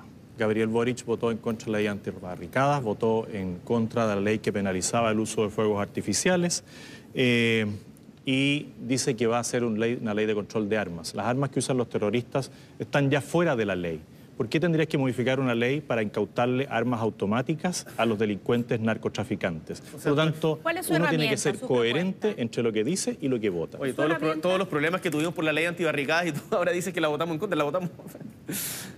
¿Y la ley de fuegos artificiales? ¿Por qué no querías penalizar el uso de fuegos artificiales? Yo creo que hay que penalizar el uso de fuegos artificiales. Ah, ¿y por qué lo votaste distinto? ¿En qué, ¿Cuál es la ley que voté en contra? La ley que penaba el uso de los fuegos artificiales. Pero, ¿sabes lo que decía la ley? Lo que, pasa es que, lo que pasa es que durante este gobierno, y, en particular, y en particular ahora último, se ha, insistido, se, ha insistido, se ha insistido en un populismo penal que no apunta al fondo del asunto. Porque si quieren seguir con las mismas recetas que han seguido durante estos últimos cuatro años, claro, está bien, voten por José Antonio Castro. Pero si quieren cambiar y enfrentarlo desde otra perspectiva, los invito a hacerse parte de este proyecto. Seguir haciendo lo mismo, que no están dando resultados y la gente en sus casas lo sabe, no es un buen camino. Les agradezco a ambos. Eh, cerramos con el tema del narcotráfico. Iván. Muchas gracias, Sol. Hablemos de eh, un tema que es que, general, el tema del narcotráfico es policial, pero también es un tema de salud. Pero para hablar de salud, les propongo que hablemos primero de la pandemia. Eh, parto con José Antonio Cas por el sorteo, pero la pregunta es para ambos igual en términos de la vacunación. ¿Qué es lo que esperan hacer en materia de, vacunación? Por ejemplo, ¿saben con cuántas vacunas cuenta el país para su eventual primer año de gobierno, José Antonio? Esa pregunta la va a contestar la doctora Daza. a ver, claramente el, equipo, el equipo de salud con el que contamos hoy día y que encabeza Paula Daza tiene todos esos antecedentes. Yo reconozco que no soy un experto en número de vacunas, sí sé que el plan de vacunación que ha llevado adelante el gobierno es de los más exitosos a nivel mundial y vamos a continuar con eso. Y contamos con la persona que ha tenido la continuidad en el plan de vacunación. Ya, pero no le he dicho exactamente cómo, cómo, cómo están los planes para el próximo año, para el 2022. A ver, ella siempre dice que se habla en base científica y nosotros tenemos que avanzar en algo que está ahí a puertas, que es la producción de vacunas en Chile. Hay un convenio de la Universidad Católica con eh, las autoridades chinas para poder avanzar. Tenemos que tener dentro de lo que es el Instituto de Salud Pública los mejores profesionales para certificar y tener nosotros una propia producción. Pero Chile ha tenido la garantía de ser un país estable, un país confiable. En esto sí reconocerle al gobierno Sebastián Piñera que ha hecho bien las cosas en todo lo que es el proceso de la pandemia, salvo en la extensión de lo que fue eh, los estados de excepción para controlar el movimiento de las personas. Y aquí hace una referencia a algo que eh, dijo Gabriel respecto de la pandemia, que dijo que los hoteleros, los que están en rubro gastronómico, estaban muy complicados. Bueno, eh, la, doctora que acompaña, la doctora que acompaña a Gabriel en su campaña decidió jugársela por el cortocircuito, que era el cierre total de todo. O sea, era la quiebra de todos aquellos que él dice que va a defender. Vamos a tratar de tocar todos esos temas, pero les pido que vamos más corto para que alcancemos. Gabriel Boric, sobre la vacunación, eh, ¿piensa mantener la misma estrategia? ¿Sabe con cuánto cuenta un el primer año de gobierno? No solo mantener la misma estrategia, profundizarla y ampliarla al resto del sistema de salud. El sistema de vacunación ha demostrado que cuando colaboramos en materia de igualdad y en plano de igualdad, el sistema público y el privado se pueden lograr grandes cosas. Y Chile ha sido un éxito en materia de vacunación, de lo cual todos estamos orgullosos. Ahora, la vacunación es un tema que tiene que ser mundial, porque cada vez que emergen nuevas cepas de justamente el virus, es porque hay lugares en donde hay muy pocas tasas de vacunación muy pocas, en, en particularmente ahora la Oxomicron en, en, África. Así que tenemos que conversarlo también con nuestros vecinos, tenemos que incentivar y tener una política de que todo el mundo se pueda vacunar. Y ahí quiero también ofrecerle mis respetos a los trabajadores de la salud primaria que se la han jugado con todo durante este año. Nosotros vamos a seguir esta buena política que llevó adelante el gobierno de Sebastián Piñera, que me parece que es importante destacarlo porque acá tenemos muchas diferencias, pero las cosas buenas se destacan. Saludar a los funcionarios, a los trabajadores y trabajadoras de la salud y vamos a potenciar el proceso de vacunación. Y si estuvieran disponibles, eh, ¿mantendría algunas de las autoridades? ¿Mantendría, por ejemplo, a Rodrigo Yáñez de la Subsecretaría de Relaciones Económicas, que ha sido uno de los artífices de, que las vacunas estén en Chile? Hay que ver si están disponibles. Mira, yo eh, creo que hay, hay temas que son de Estado y que tienen que ir más allá de los cambios políticos de turno. Yo no estoy haciendo un, pensando en un cuoteo de este cargo le toca al del partido X y por lo tanto si hay alguien que está haciendo bien la pega en un tema tan sensible como este, que requiere continuidad, para mí sería un honor que quisiera seguir trabajando con nosotros. José Antonio Cast, eh, igual hay una parte de, su base republicana que no le gustó tanto que llegara a Paula Daza, porque usted aquí la, reivindica con, le faltaron los fuegos artificiales, digamos, pero... Eh, prohibido. Pero, pero, hay, una parte que, hay una parte de su base que no le gustó, precisamente porque consideran que hubo demasiadas restricciones durante las cuarentenas. Sí, y es parte de lo que son los conglomerados políticos, pero claramente yo he sido partidario de la vacunación. Yo tuve COVID al igual que Gabriel, lo pasé bastante mal. Escuché a muchos médicos que marcaban la diferencia, las personas que llegaban con vacunación y las que no, sobre todo adultos mayores. Tengo las tres vacunas puestas eh, y si es necesario y avanzar a una cuarta vacuna, también lo haría. Soy partidario del pase de movilidad mientras tengamos este tipo de pandemia. Ah, cosa, que no, cosa que no le gusta a muchos de mis partidarios, yo lo tengo claro. Sí, porque Gonzalo, La Carrera dijo el otro día, que es diputado electo republicano, dijo el otro día que eh, estaba dispuesto como a, conversarlo y dejarse las manos de los locatarios más que de cómo es nosotros, ahora. Nosotros creemos que aquí hay un bien público y es la autoridad la que tiene que tomar ciertas determinaciones y esto efectivamente a algunas personas no les gusta pero nosotros lo que sí vamos a resguardar es la voluntariedad de la vacunación. Lo mencionaba José Antonio Cast, eh, Gabriel Boric, respecto de su jefa de campaña, eh, la doctora Isquia Siches, que desde el Colegio Médico defendió un cambio en la gobernanza respecto de la pandemia. Si usted es presidente y la doctora Siches es parte de su equipo, eh, ¿Habría que esperar entonces que su gobierno cambiara la gobernanza, es decir, que cambiara las prerrogativas y compartiera las prerrogativas del Ejecutivo con el Colegio Médico, con las universidades, con las asociaciones de expertos y de alguna manera eh, compartiera el poder respecto de las decisiones de un eventual rebrote de la pandemia? Lo bueno que se ha hecho en este gobierno se tiene que mantener. Lo malo o lo que se pueda mejorar, vamos a hacer todos los esfuerzos por mejorarlo. Y en eso yo no tengo ningún problema en decirlo y Isquia también con quien he conversado esto, eh, así lo ha planteado. Ya, pero la Han habido diferencias en el proceso estuvo- de gobernanza de la pandemia y hay cosas que sin lugar a dudas, como el manejo de datos al principio, eh, se podría, que se podrían haber hecho mejor, el, el tema de los ventiladores, y hay varias cosas que se podrían mejorar, pero lo bueno que se ha hecho, desde mi punto de vista, hay que mantenerlo. Ya, pero la doctora Sichel Sí, piensa sí. que tendría que haber habido un cortocircuito, como mencionaba eh, José Antonio Cast, y que la gobernanza siempre tuvo que haber cambiado, tuvo que haber sido distinta. Digo, la gobernanza que tuvo eh, Sebastián Piñera sobre esto, la manera que tuvo de administrar el poder Te insisto, respecto a las decisiones, Iván, ¿estuvo bien las cosas mal? buenas, las cosas buenas y que hayan dado resultado y que las evaluemos como positivas, se van a mantener. Y esas decisiones finalmente las toma el presidente. personal de, eh, sa- de- de- que, estuvo a cargo de esta estrategia, el ministro- estoy pensando en el ministro París, en algunos de los subsecretarios, ¿los, pa- los mantendría, aparte del de Relaciones Económicas? Yo creo que a los cargos de ministeriales eh, tienen que estar comprometidos con un proyecto que vaya más allá de solamente algo sectorial, pero a los cuadros técnicos que han trabajado bien independiente del partido político del que sean parte o si son independientes, yo no tendría ningún problema en mantenerlo. Hablemos de cambios en la Pero me salud. gustaría decir, una, me gustaría decir una, una última cosita, porque ¿Ya? eh, José Antonio dice, hemos respaldado, nos dicen que la vacunación es voluntaria, pero quienes no se vacunen no van a poder circular libremente. Hemos respaldado las medidas durante el periodo crítico de la pandemia, pero transformar a Chile en una dictadura sanitaria permanente es inaceptable. José Antonio Cast, ya tenemos la dictadura gay, tenemos la dictadura sanitaria, refiriéndose creo que a Daniel Matamala, hablaba de la dictadura mediática progresista. Entonces, ¿cuántas dictaduras crees y en cuáles no, José Antonio? Todas las dictaduras son malas y la cancelación ideológica La es muy también. mala. Ya, pero en este caso, ya que estamos hablando de salud, ¿usted cree que efectivamente hubo una, dictadura sanitaria?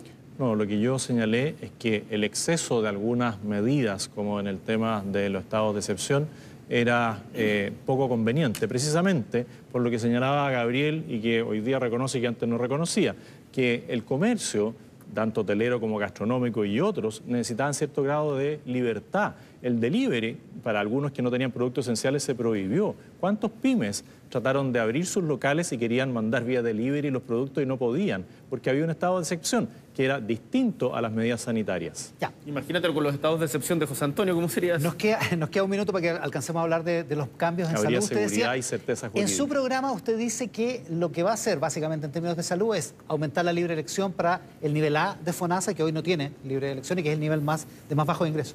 Eh, y, y dos, que va a convertir los servicios de salud en empresas, en empresas del Estado, que, va, que, le, va a cambiar el, eh, el modelo organizacional y legal, digamos.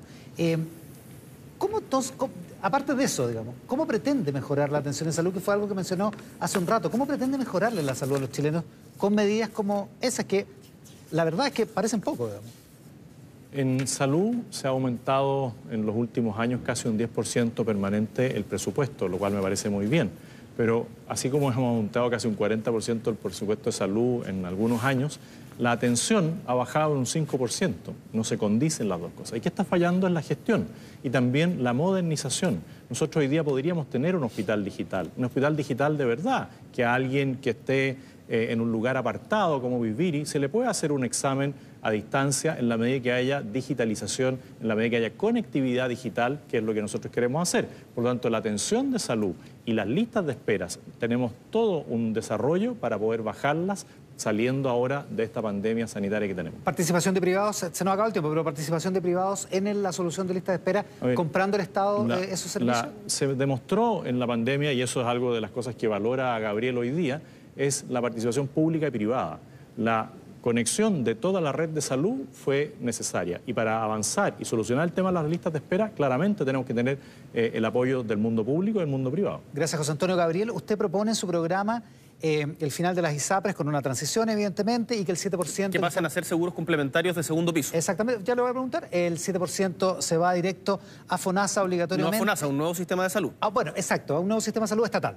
A un nuevo sistema de salud. Eh, y aparte de eso, eh, hay que, habría que, los- la, la gente que pueda, contratar un, un seguro complementario que, es- que funcionaría la ISAPRE. Quiero que me explique cómo funcionaría todo eso, eh, pero en, en rigor, en general, ¿qué pasa en su reforma a la salud con, las, con el sistema privado, con las clínicas privadas, con las ISAPRES y con las casi 130.000 personas que trabajan en ese, en ese sector? ¿Cuál es, el, ¿Cuál es el destino que tiene el sector privado en salud con una reforma como lo que usted Bueno, propone? primero, los prestadores de servicios de salud tienen que seguir funcionando, tal como funcionaron en la pandemia. En la pandemia Ya. es el mejor ejemplo de esto. Acá nadie está pensando en llegar a cerrar las clínicas porque son privadas, no. Eh, ¿Con fijación de precios del tenemos, Estado? Tiene que haber una fijación de precios, por supuesto, en función de los recursos que tengamos para poder igualar hacia arriba. Eso es lo que nos importa a nosotros. Queremos igualar hacia no. arriba. Pero con- y lo importante, detalle, Iván, lo importante, Iván, precio- la es que fijación- vamos, antes de hacer esa reforma que es estructural, que es una de las prioritarias de nuestro gobierno, vamos a tener, y en esto yo me imagino que también vamos a estar de acuerdo con José Antonio, que enfrentar las listas de espera. Las listas de espera han subido tremendamente, y no solo las listas de espera, las falta de atención en materia de salud mental. Ahí tenemos dos crisis graves en la cual vamos a tener que poner todo el esfuerzo durante nuestro primer año de gobierno para poder A si disminuir las alcanzamos. listas de espera y mejorar la, la atención en materia de salud mental. A ver si alcanzamos listas de espera y precios en la salud para las listas de espera y para, eh, eh, para el futuro. Eh, fijadas por el Estado, ¿de qué manera? ¿Con un ente autónomo, independiente, que fije un precio justo ¿Qué? o fijado por el gobierno de acuerdo al presupuesto que tenga? No, no, tiene que ser un ente autónomo que fije un precio justo. Acá el, el gobierno tiene que entender de que muchas veces los políticos no tenemos todas las soluciones ni todos los recursos y que por lo tanto hay que recurrir a quienes más saben de estos temas para poder colaborar. La colaboración público-privada en esto es bienvenida. Lo que nosotros queremos es que deje de haber un sistema que discrimina entre ricos y pobres Muchas y gracias. que avancemos hacia arriba, nivelemos hacia arriba. La salud va a ser mejor en nuestro gobierno. Muchas gracias, Gabriel. Muchas gracias, José Antonio Matías del Río. Gracias, Iván. Pensiones. Se ha hablado tanto en las últimas horas de pensiones. Vamos a tratar de enfocarnos en algunas áreas. Y le quiero preguntar a Gabriel Boric, que por sorteo le toca partir. En su último programa, usted habla y plantea que dos tercios de las cotizaciones futuras será administrado por un ente eh, público con modalidad de cuentas individuales como la actual. ¿m? El otro tercio será reparto. Hoy, un cotizante que tiene un sueldo bruto de 500 mil pesos paga, en promedio, en el sistema de FP, 1%. ¿m? Es decir, 5 mil pesos de administración al mes, 60 mil pesos al año, porque la administran sus recursos con las rentabilidades que conocemos. ¿Cuál, eh, ¿Cuánto de su salario piensa usted en su proyecto cobrarle a las personas que lo están escuchando? ¿Tú sabes cuánto ganan las FP al día, Matías? Yo le pregunté por el, por el cobro de comisiones de las AFP. Exactamente por eso. Eh, las FP hoy día, si, si mal no recuerdo, están ganando de orden de los mil millones de pesos diarios. Nosotros queremos crear un sistema que sea autónomo, en donde se respete, se respeten los ahorros previsionales de los chilenos y por lo tanto descarto de manera categórica de que por parte del gobierno se pueda hacer uso de esos recursos para otros fines. Queremos un sistema que sea autónomo como el Banco Central, que tenga criterios de inversión diversificados, en donde esté pensando en aumentar, por cierto, las pensiones, en donde se incorporen diferentes elementos, duda. porque tenemos una crisis grande en materia Sin de pensiones. que todos y, quieren... para, y- y para que, la gente, y para que, si la gente entienda. todo el tiempo no vamos a poder hablar. Es que me gustaría que usted le dijera a la gente en su casa que gana 500 mil pesos brutos, ¿qué porcentaje de sus ingresos piensa cobrarle este ente público que le va a administrar la plata hacia adelante? Suponiendo que va a conseguir las mismas rentabilidades. Precio. No, nosotros no- estamos pensando en una institución sin fines de lucro. No, pero ¿qué tiene que ver los fines de lucro con cuánto va a cobrar por la administración? O sea, Matías, yo, yo no soy experto en los costos de administración eh, exactos que pueda tener un nuevo sistema respecto a eso. Lo que sí sé es que hoy día las pensiones en Chile son bajísimas y que nuestra propuesta es aumentarla a todos, a todos en 250 mil pesos más de lo que ya tienen. O sea, si una persona hoy día tiene una pensión de 300 mil pesos, en nuestro gobierno va a tener una pensión de eh, 550 mil pesos. Y eso es lo importante y lo que al final le importa a la gente. Y en este proceso, También a la gente le y en este proceso, eh, diputado Boric, cuánto le va a costar que le administren su plata. Pero déjeme preguntarle que al, en- en, este candidato proceso Kast también. todos vamos a tener que ceder. Yo creo Déjeme- que eso también es importante. Déjeme, pero ¿ceder quiere decir que va a ser más del 1% actual? No, todos vamos a tener que ceder en, la- en- en las posiciones con las que uno viene, porque tenemos que ponernos de acuerdo. No podemos, llevamos José 10 Anto- años sin ponernos Déjeme de hablar acuerdo. con José Antonio Cast, por favor, sobre este tema, porque él propone mucha eh, más competencia. Esa es la modalidad que usted ha planteado. Eh, sus candidatos dicen que, o sus asesores, que va a haber una competencia brutal en esta área. Terminar el giro único. ¿Usted ha hecho los números cuánto le va a cobrar a las personas por administrarle esa plata cuando tenga el doble de FPs o de administradores? Bueno, hoy día el cobro va entre el 0,58 de la AFP que licitó eh, la última asignación, ¿no es cierto?, de las cotizaciones y el 1,4, 1,45. Que es la más cara. Por eso puse promedio alta. 1%. Ah, eh, ¿Cuáles son los números a los cuales usted pretende Bueno, llegar? Nosotros lo que estamos planteando no solamente en los números. Uno es que no confiamos en que un ente público eh, pueda administrar esto y mantener la rentabilidad de lo mismo. Por lo tanto, la competencia lo que va a hacer es ir más al borde de abajo Yo de lo que hoy día se cobra, que es el 0,58, porque también creemos que tiene que haber un cambio en el sistema. Más que la fuerza de venta, tiene que haber una fuerza educativa hacia las personas. Yo supongo que si su planteamiento es más competencia, cuando uno busca más competencia en algo, es para tener mejores precios para los que van a comprar Por eso. Va a haber ¿A usted ha hecho los números? Esa es la pregunta. Nosotros lo que le podemos decir es que si hoy día el precio más bajo es 0,58 eh, del sueldo mensual, eso debiera bajar. Eh, eh, ¿En cuánto va a bajar? No sabría decirle, pero claramente todos van a tender a la baja. Eh, me gustaría que ambos contestaran respecto de uno de los problemas que tanto la Comisión Marcel como la Comisión Bravo han establecido como uno de los principales del sistema de pensiones chilenos. Es que tres de cada diez personas son las que suelen cotizar con, periodicidad, que, tienen, que no tienen lagunas, que mes a mes están poniendo su ahorro en los sistemas de pensiones. 3 de 10. ¿Qué piensan hacer ustedes? ¿Qué piensan hacer con los otros 7 y cómo piensan cobrarle a las personas, por ejemplo, las informales, independientes? Gabriel Boric. en primer lugar, para cerrar el punto anterior, eh, en el sistema que nosotros estamos proponiendo es un símil del Banco Central que administra los ahorros para que no se acuse de intervencionismo o se inventen mentiras respecto a eso, que no gasta en publicidad, ni en retiro de dividendos, ni en estos gastos, y por lo tanto eso no se le va a cobrar al trabajador. José Antonio Cas decía que su propuesta, el 4% extra que propone de aumentar las cotizaciones, lo iba a pagar el sueldo del trabajador. Nosotros creemos que esto tiene que ser por parte de los empleadores, ayudando, por cierto, a las pymes y de manera gradual. Dicho esto, lo que tú señalas, Matías, es una cuestión que es tremendamente importante. En Chile hay demasiada informalidad. Tenemos cerca de hoy día un 30% de informalidad en el mercado laboral y eso genera costos para el futuro que son tremendos.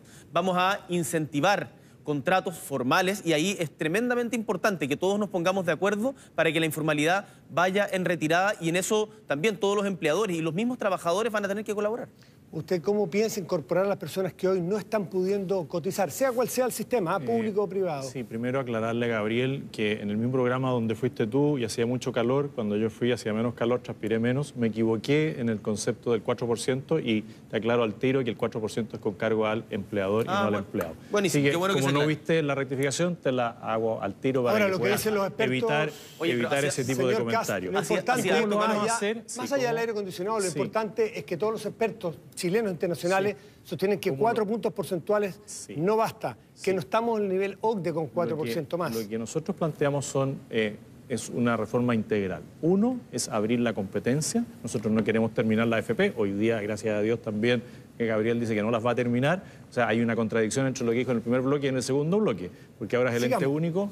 ¿Y cómo lo vamos a hacer? lo vamos a hacer, por ejemplo, lo vamos a hacer, por ejemplo, con el aporte de un millón de pesos a cada hijo nacido vivo, a cada persona, a, toda persona, ¿no es cierto? Al nacer le vamos a entregar un millón de pesos para que lo pueda retirar cuando ya esté en su edad de jubilación y tenga al menos 12 años de cotización.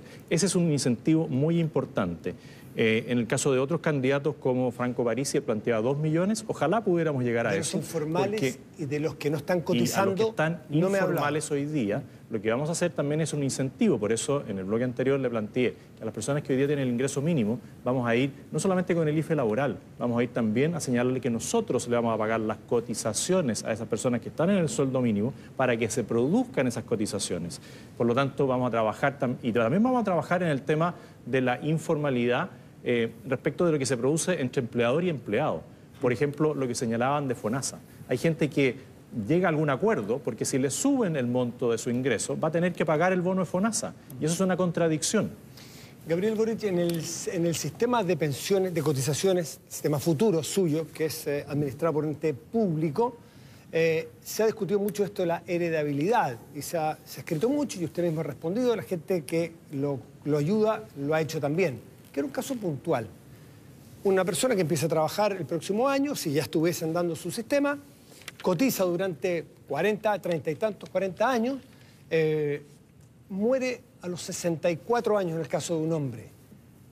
Cuenta individual, toda la vida cotizó, no se alcanzó a jubilar, estaba en activo. ¿Para quién es esa plata? En primer lugar, una pequeña acotación. Eh, la reforma que propone José Antonio Cáceres efectivamente no solamente está bajo los estándares de la OCDE, sino incluso es menos ambiciosa que la que propuso el presidente Piñera ahora eh, la semana pasada. Entonces, yo creo que ahí también seguramente requiere otro ajuste el programa. Eh, quiero ser muy claro en el tema de la heredabilidad y quiero citar para esto a Guillermo Larraín, que ha estado trabajando... Si pudiera responderme el ejemplo Voy a, responder, voy a responder, voy a responder de manera muy clara. Quiero citar a Guillermo Larraín, que fue superintendente de pensiones, que hoy día está trabajando en nuestro programa para la implementación justamente de esto. El sistema va a funcionar igual que la renta vitalicia hoy. Si la persona fallece antes de poder usarla, sus herederos tendrán derecho a una pensión de sobrevivencia financiada con ese ahorro. Una pensión de sobrevivencia, es decir, no es de ellos la plata que han ahorrado durante los 40 años. Lo importante es que vamos a garantizar vamos a garantizar la seguridad social para todos y en nuestro gobierno. Las pensiones de todos quienes están viendo este debate van a mejorar significativamente. Y en el caso de fallecimiento se va a seguir con las mismas reglas que existen hoy día. No vamos a innovar en aquello. Perfecto. Y respecto de lo último que le quedan nueve segundos eh, a, usted. Eh, no quedó claro ayer entre lo que dijo Giorgio Jackson en la mañana y lo que dijo en la mañana Camila Rojas aquí en Estado Nacional. Eh, los stock, las platas que ya están ahorradas, ¿las personas van a poder mantenerlas en un sistema de AFP? ¿O a dónde va esa plata? Va a haber una transición, eso va a ser parte seguramente de la discusión. ¿Va a haber libertad? Va a haber, va a haber una transición, eh, que estas transiciones son largas. Recordemos que hoy día todavía tenemos pensiones que se pagan por el antiguo sistema de, eh, antes, de, antes del 81. Entonces estas transiciones son difíciles, va a ser parte de la discusión en el Parlamento e insisto, yo veo el Parlamento dividido más como una oportunidad para lograr acuerdos y ahí todos vamos a tener que tener disposición a conversar con quienes piensan distinto. Usted, señor Kass, en los eh, segundos que nos quedan, ¿cuánto plantea como una pensión mínima garantizada? El presidente de la República actual ha propuesto 185 mil pesos. Eh, ¿Dónde pone usted la, línea? Bueno, el presidente se nos adelantó en esto, porque era algo que teníamos dentro de nuestro programa de gobierno ya desde antes, la pensión eh, básica universal. Y lo que nosotros decimos es que esto se le va a añadir, ¿no es cierto?, a la pensión básica solidaria. Y las personas que tienen su ahorro propio, esto lo va a haber aumentado. Eh, nosotros creemos que es razonable partir con los 180 mil, 185 mil pesos de una. Eh, ahí sería bueno que en el próximo bloque Gabriel pueda aclarar si esos 250 mil pesos van a ser apenas en la suma o en los cuatro años, porque también hay discusión respecto de sus asesores de cómo lo va a hacer. ¿Usted quiere mantener el sistema de FP o las AFP? Como están hasta ahora, ¿usted hace alguna crítica a la legitimidad? ¿Por qué las personas, teniendo la rentabilidad que han tenido, que es indesmentible, la gente sigue queriendo, eh, muchas de ellas, que haya un sistema de otro tipo y sigue habiendo un cartel de no más AFP en tantas partes? Sí, bueno, primero decir que el señor que levantó el cartel no más AFP no salió electo para la convención constituyente. Y en segundo lugar, yo no defiendo las AFP, yo defiendo un sistema de capitalización individual donde yo sé dónde están mis recursos y los alejo de las manos de los políticos. ¿Cuál es la crítica que le hace a las AFP? ¿Perdón? ¿Cuál es la crítica que le hace a las AFP? muchas críticas las que le hago a las AFP. puede decir una o dos? Pero Uno, no educar... Decía que admiraba a José Piñera y lo quería poner de ministro de Hacienda, hasta hace muy poquito.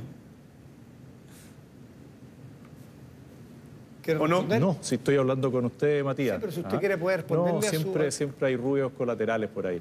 Eh, pero, ¿Cambió, de opinión respecto a José Pero decirle, decirle que nosotros lo que queremos es que haya un nuevo sistema y ese nuevo sistema va a mejorar las pensiones de verdad, no con estas ilusiones que dicen voluntaristamente. no me quiso decir la crítica al sistema, una crítica a la AFP o dos el ruido colateral no lo dejó concentrarse. Sí, lo que pasa es que cuesta a veces concentrarse cuando Dele, tiene un minutito para que nos diga cuál es la crítica que usted tiene. Claramente las AFP no han sabido comunicar, no han sabido explicarle a las personas y yo le dije en algún momento que había que terminar con la fuerza de venta y hacer una fuerza educativa a las personas para explicarle y que no se sientan engañadas o que no sean engañadas cuando van a jubilar por las propuestas que les hacen y donde los ilusionan con tener algo que finalmente no tienen. El tema de la renta vitalicia es súper cuestionable hoy día.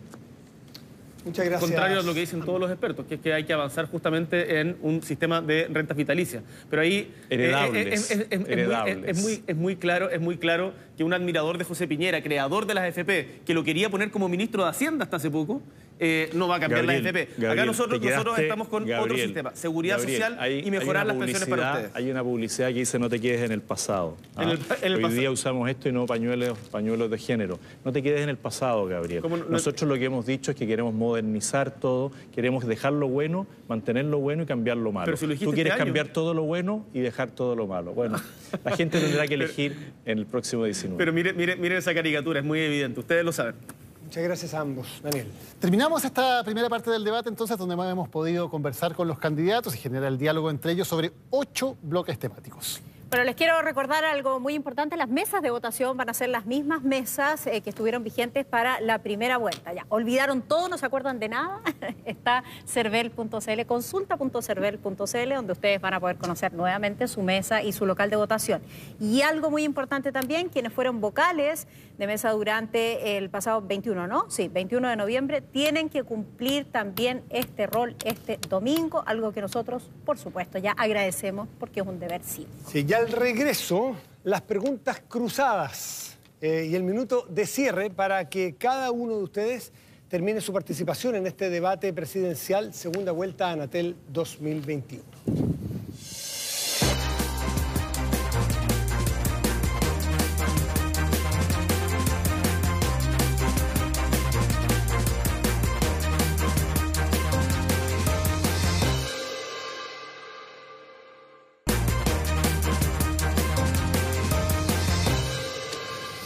Y siendo ya las 22 horas con un minuto, hay que decir que los canales de televisión están autorizados a transmitir programación para, mayor de, para mayores de 18 años de aquí en adelante. Siempre quisiste decir algo así. ¿eh? Siempre lo quise decir. Ahora, esto no quiere decir que los candidatos puedan cambiar el tono, No, no, subir no. el tono, No cosa sabemos. distinta. Lo dejamos al libre arbitrio. Pero volvemos a la parte final de este debate. Anatel, segunda vuelta 2021. Y a petición de mis compañeros hay que decir que vienen las preguntas, Gabriel y Jo- eh, José Antonio, las preguntas cruzadas entre ustedes, ¿eh? donde cada uno tendrá hasta un minuto para plantearle la pregunta a su adversario. ¿Cuatro preguntas? No, una, Gabriel, solamente.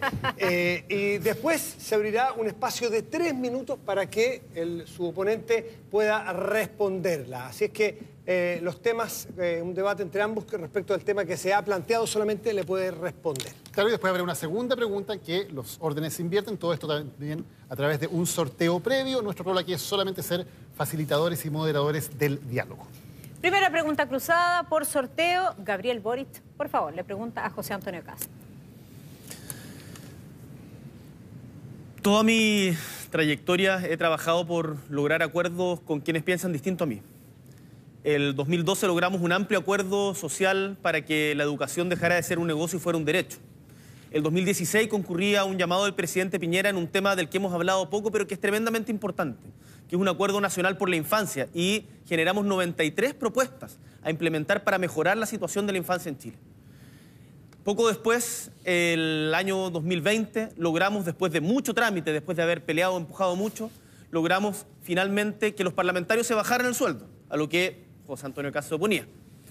Y el 15 de noviembre del año 2019 estuve, con dificultades, ustedes lo saben, pero por principios convencido en que el acuerdo por la paz social y la nueva constitución era necesario para el momento que vivía Chile y hoy día me siento orgulloso de tener un proceso constituyente que participa mujeres en forma paritaria, pueblos originarios y que está escribiendo por primera vez la constitución democrática de Chile.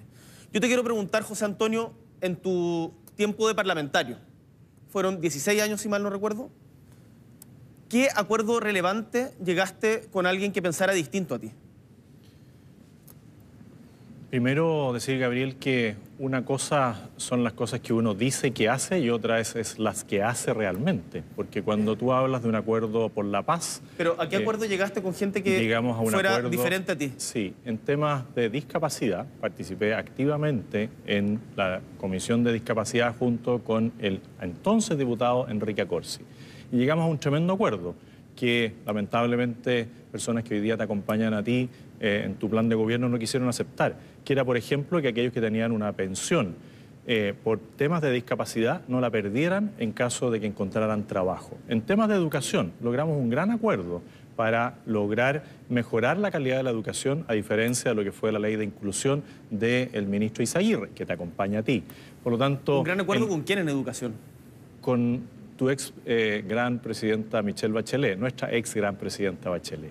Ahí Yasna Proboste levantó las manos, ¿no es cierto?, cuando ustedes se oponían. Y me tocó llegar a acuerdos con personas que eran bastante más tolerantes que tu representante en la Comisión de Educación, donde tuvimos muchas diferencias con Yoyo Jackson, por ejemplo, y llegamos a acuerdo con Carlos Montes en cómo mejorar la educación. Yo fui parlamentario, fui jefe de bancada. y a mucha honra dirigí la bancada más grande. Y llegamos también acuerdos en distintas materias de seguridad nacional, en temas de libre comercio, en temas de crecimiento para la nación. José Antonio, tú te renunciaste a la UDI por ser un partido demasiado dialogante que no estaba cumpliendo con los principios de la derecha. Hoy día estás en un partido de extrema derecha que acoge a gente, como ya saben, eh, Johannes Kaiser, entre otros.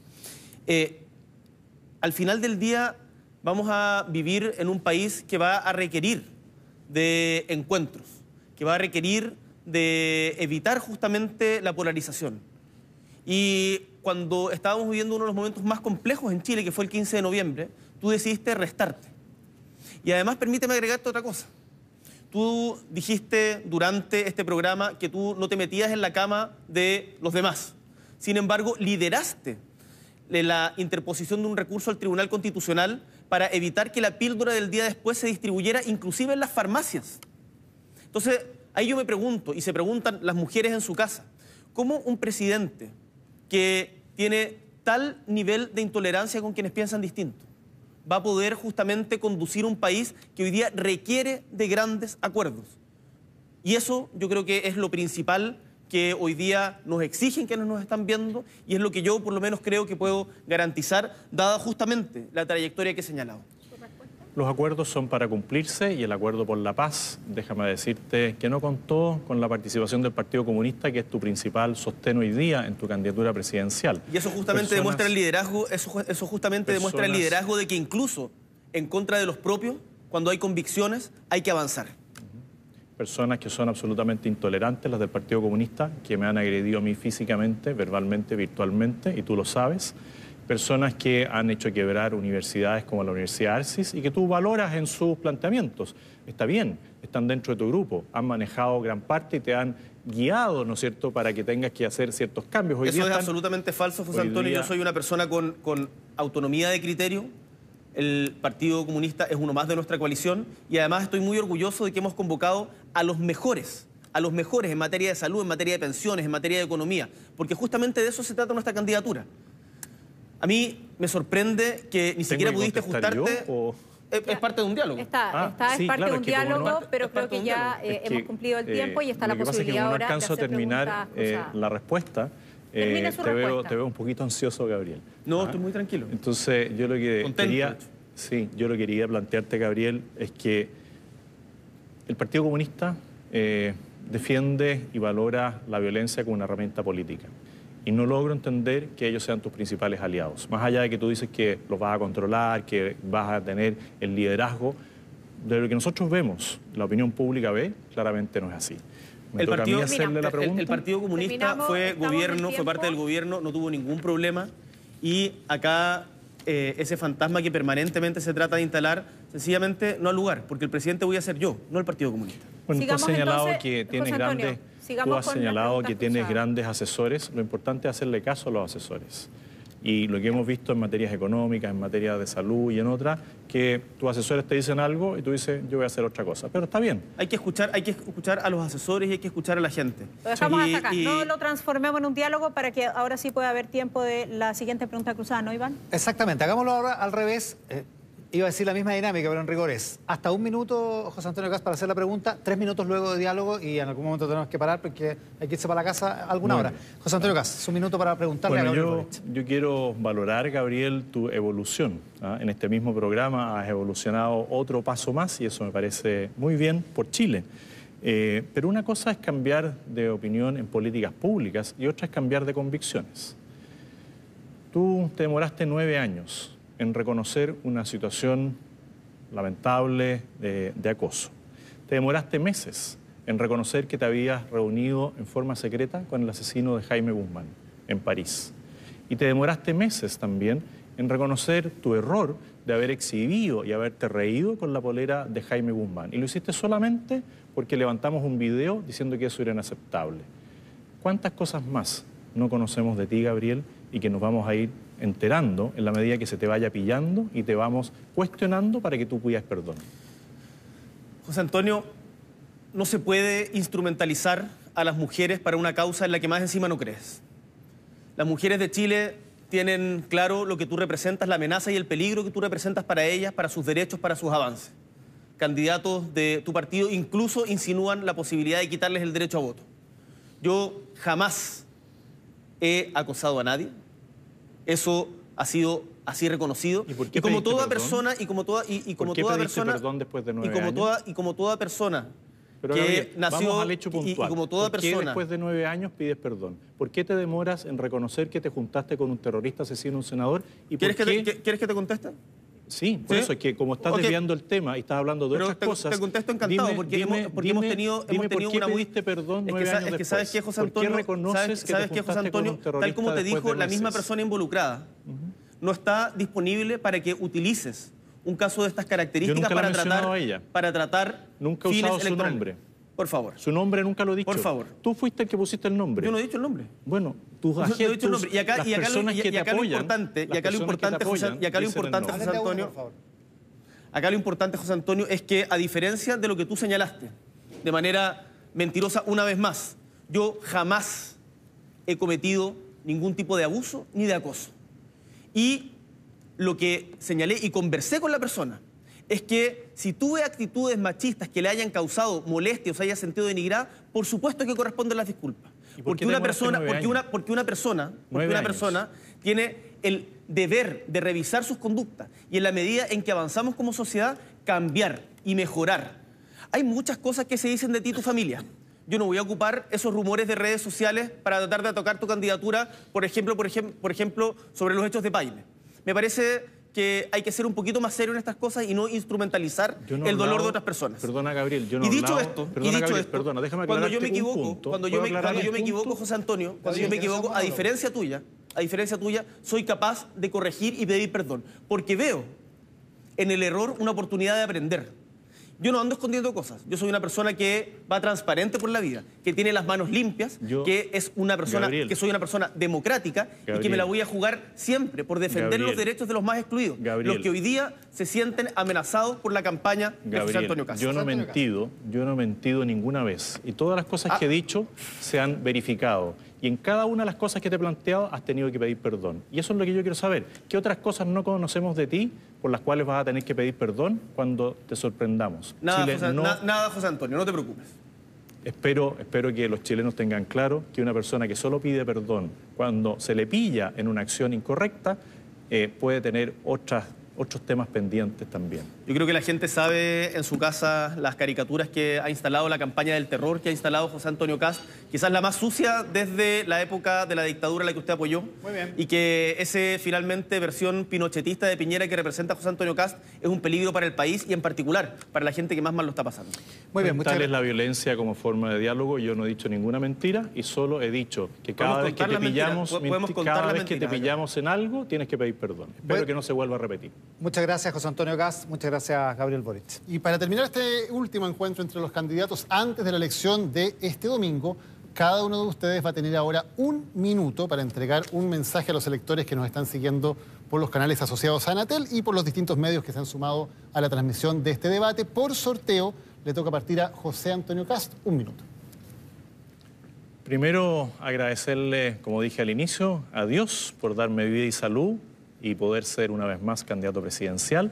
Agradecerle a mi familia, que me ha apoyado en todas circunstancias, y a todos los equipos de trabajo que me han ayudado a desplegar y a comunicar nuestro mensaje a lo largo de todo Chile. Muchas gracias. Decirles, como lo dije en el debate anterior, que vienen tiempos difíciles y que se requiere un gobierno que dé estabilidad, un gobierno que hable con la verdad, un gobierno que ejerza la prudencia y la autoridad. Los invito a que este domingo, más que votar por Gabriel Boric o por José Antonio Cast, voten por el país que ustedes quieren proyectar. Aquella persona, aquel gobierno que les dé la confianza de que Chile va a volver a crecer en orden, paz y justicia. Muchas gracias, José Antonio Cast. Ahora tiene un minuto Gabriel Boric. chilenos y chilenas que han visto este programa desde su casa, quizás algunos en el trabajo, quiero decirles que pueden contar conmigo, que me la voy a jugar firmemente por reencontrarnos como país, por lograr los acuerdos que necesitamos para avanzar de una manera más justa, por trabajar para que ustedes puedan tener una vida mejor en nuestra patria. Y para eso se requiere estabilidad y la estabilidad se logra con justicia social. Chile no puede avanzar si es un país quebrado socialmente. Chile no puede avanzar si es un país que está permanentemente dividido. Si alguno quiere legítimamente continuar con los cuatro años que ha tenido el mal gobierno de Sebastián Piñera, ahí está quien puede ser su candidato. Si por el contrario quieren un cambio, una transformación en paz, con orden, estabilidad, pero una transformación profunda para que tengamos mayor justicia y dignidad, los invito a hacerse parte de este proyecto colectivo. Un abrazo grande y muchas, muchas gracias por la confianza que me han otorgado. Muchas gracias, Gabriel Boric. Muchas gracias, José Antonio Cast. De esta manera ponemos fin a este debate Anatel de segunda vuelta a seis días de las elecciones de 2021, donde uno de ustedes dos se convertirá, por voluntad popular, en el próximo presidente de Chile. Queremos agradecer a ambos candidatos por haber participado en esta instancia y sobre todo a todos ustedes que nos han estado viendo a través de esta transmisión organizada por la Asociación Nacional de Televisión Anatel. Y lo que esperamos es que este debate haya sido eh, informativo, que haya eh, eh, podido provocar mayor conocimiento respecto de las propuestas de los candidatos para una elección tan trascendente como la del próximo domingo en la que esperamos asistan masivamente a votar. Bueno, nombre de Anatel, por supuesto, de sus canales